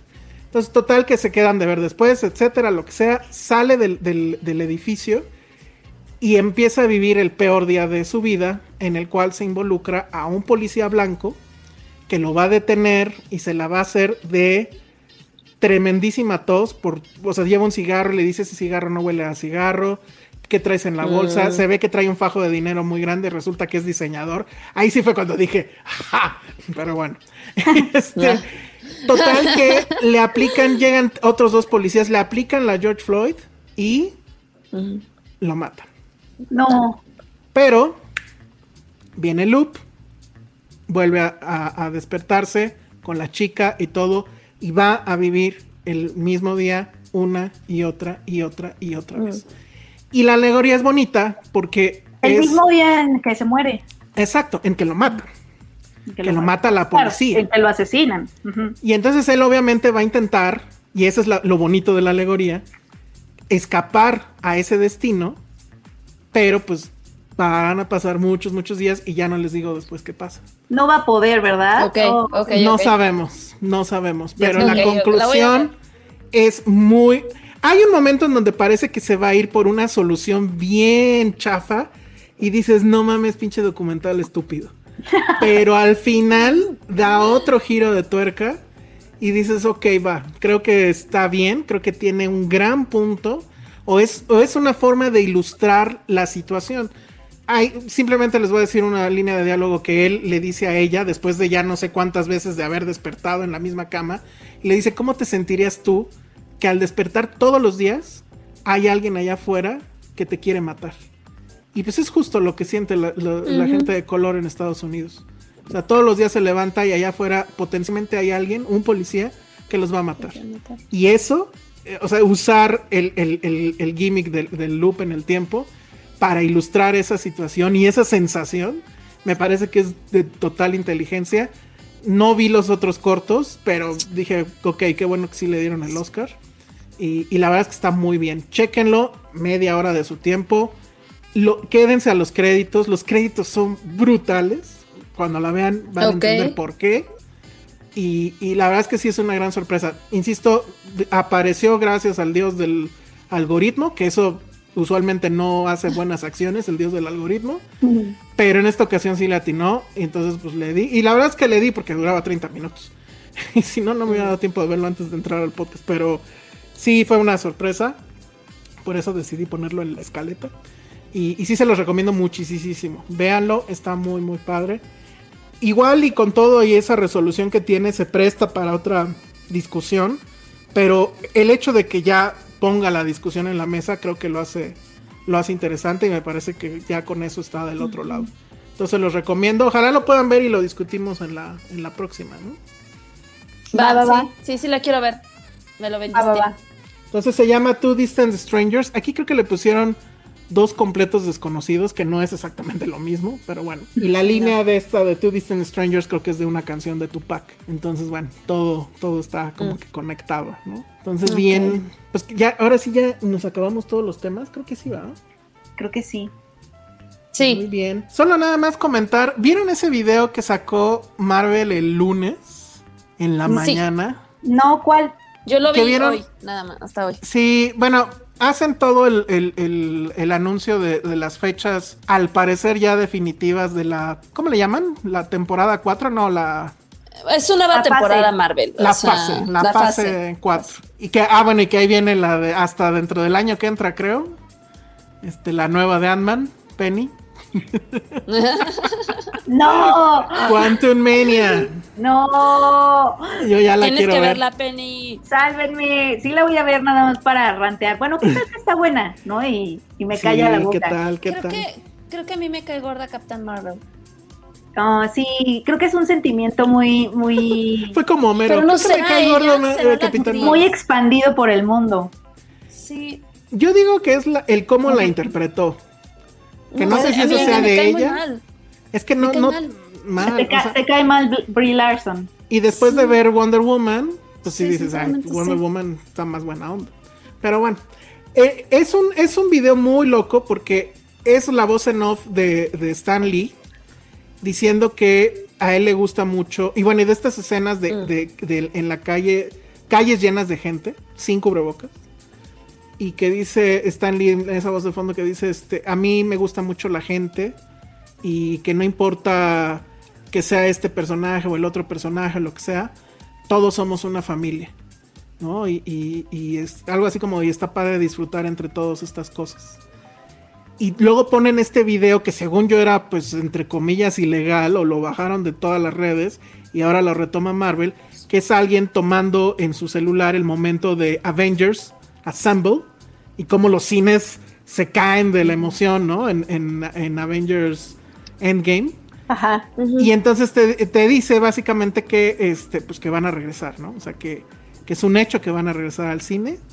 Y al final cierra con la frase de nos vemos en el cine. We see you at the movies. Después de dar todo el roster de los estrenos que vienen para... O sea, ¿los Avengers van a regresar? No, o sea, Ma- Marvel te está diciendo vamos a regresar al cine. Ah, O sea, no. pero, pero teníamos dudas. Pues lo que pasa es que estaba este tema Todavía porque es- en la plataforma. Exactamente.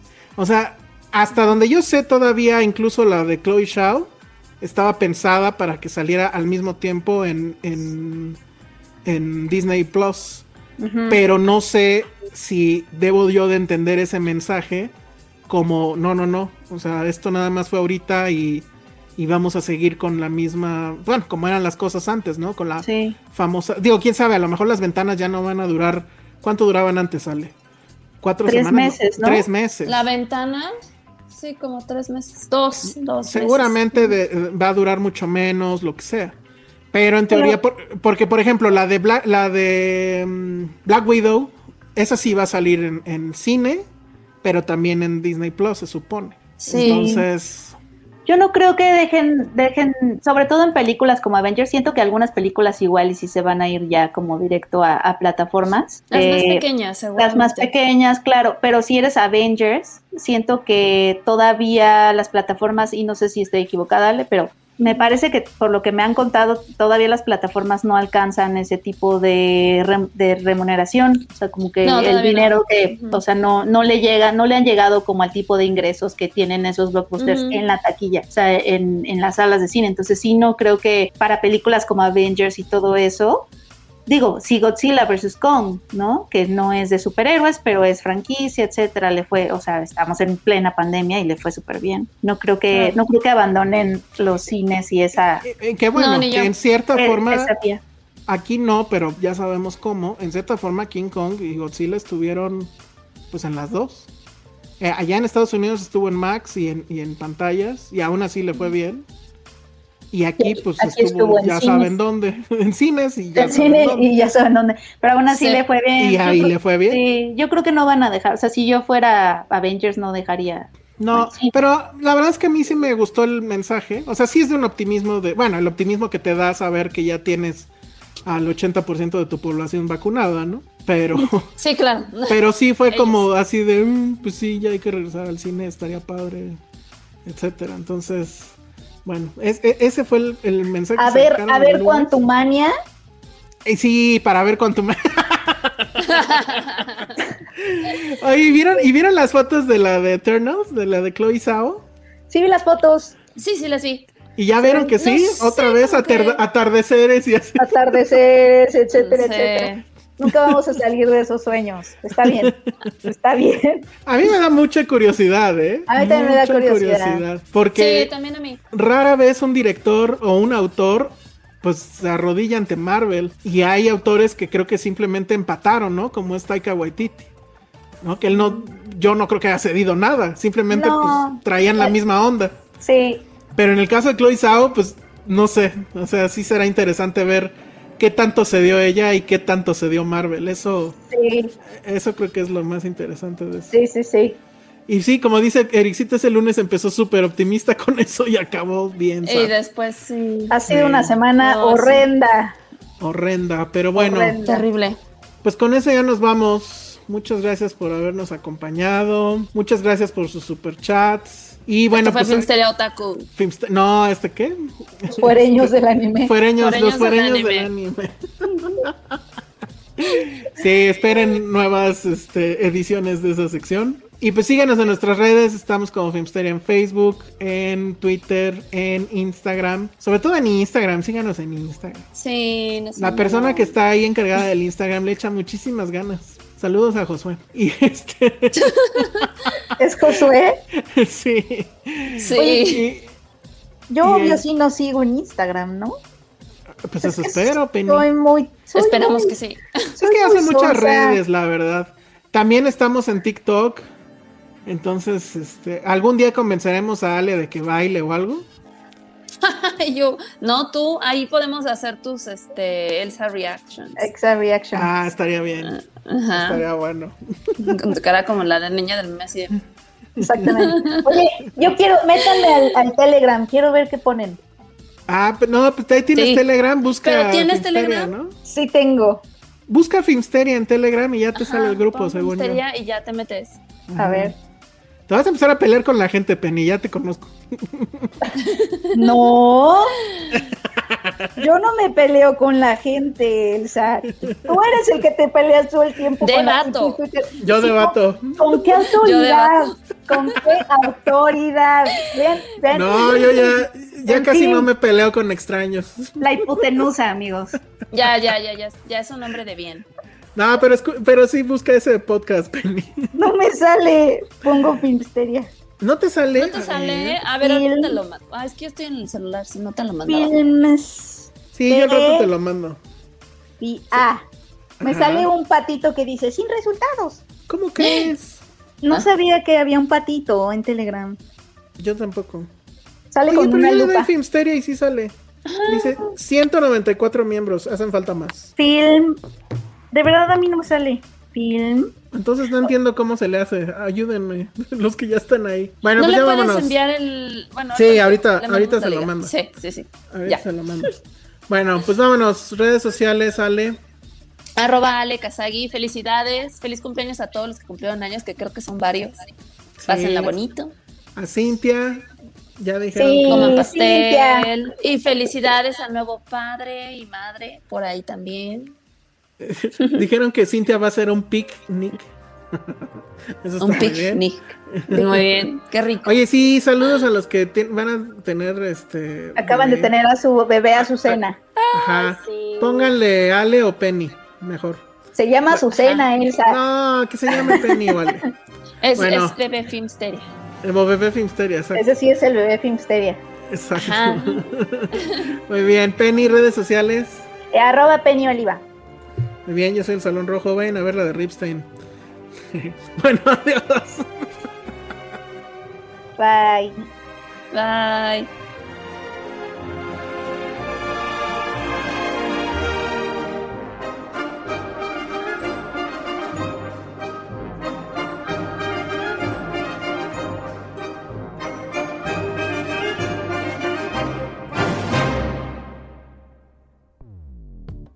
Dixo presentó Filmsteria, con Penny Oliva, Alejandro Alemán y Josué Corro. La producción de este podcast corrió a cargo de Verónica Hernández. Coordinación de producción, Verónica Hernández. Dirección General, Dani Sadia. How would you like to look five years younger? In a clinical study, people that had volume added with Juvederm Voluma XC in the cheeks perceived themselves as looking five years younger at six months after treatment. Look younger, feel like you. Add volume for lift and contour in the cheeks with Juvederm Voluma XC. Reverse signs of aging by adding volume to smooth laugh lines with Juvederm Volure XC. For important safety information and to find a licensed specialist, visit juvederm.com. That's J U V E D E R M.com. Not for people with severe allergic reactions, allergies to lidocaine, or the proteins used in Juvederm. Common side effects include injection site redness, swelling, pain, tenderness, firmness, lumps, bumps, bruising, discoloration, or itching. There's a risk of unintentional injection into a blood vessel, which can cause vision abnormalities, blindness, stroke, temporary scabs, or scarring. Talk to a licensed specialist to find out if it's right for you.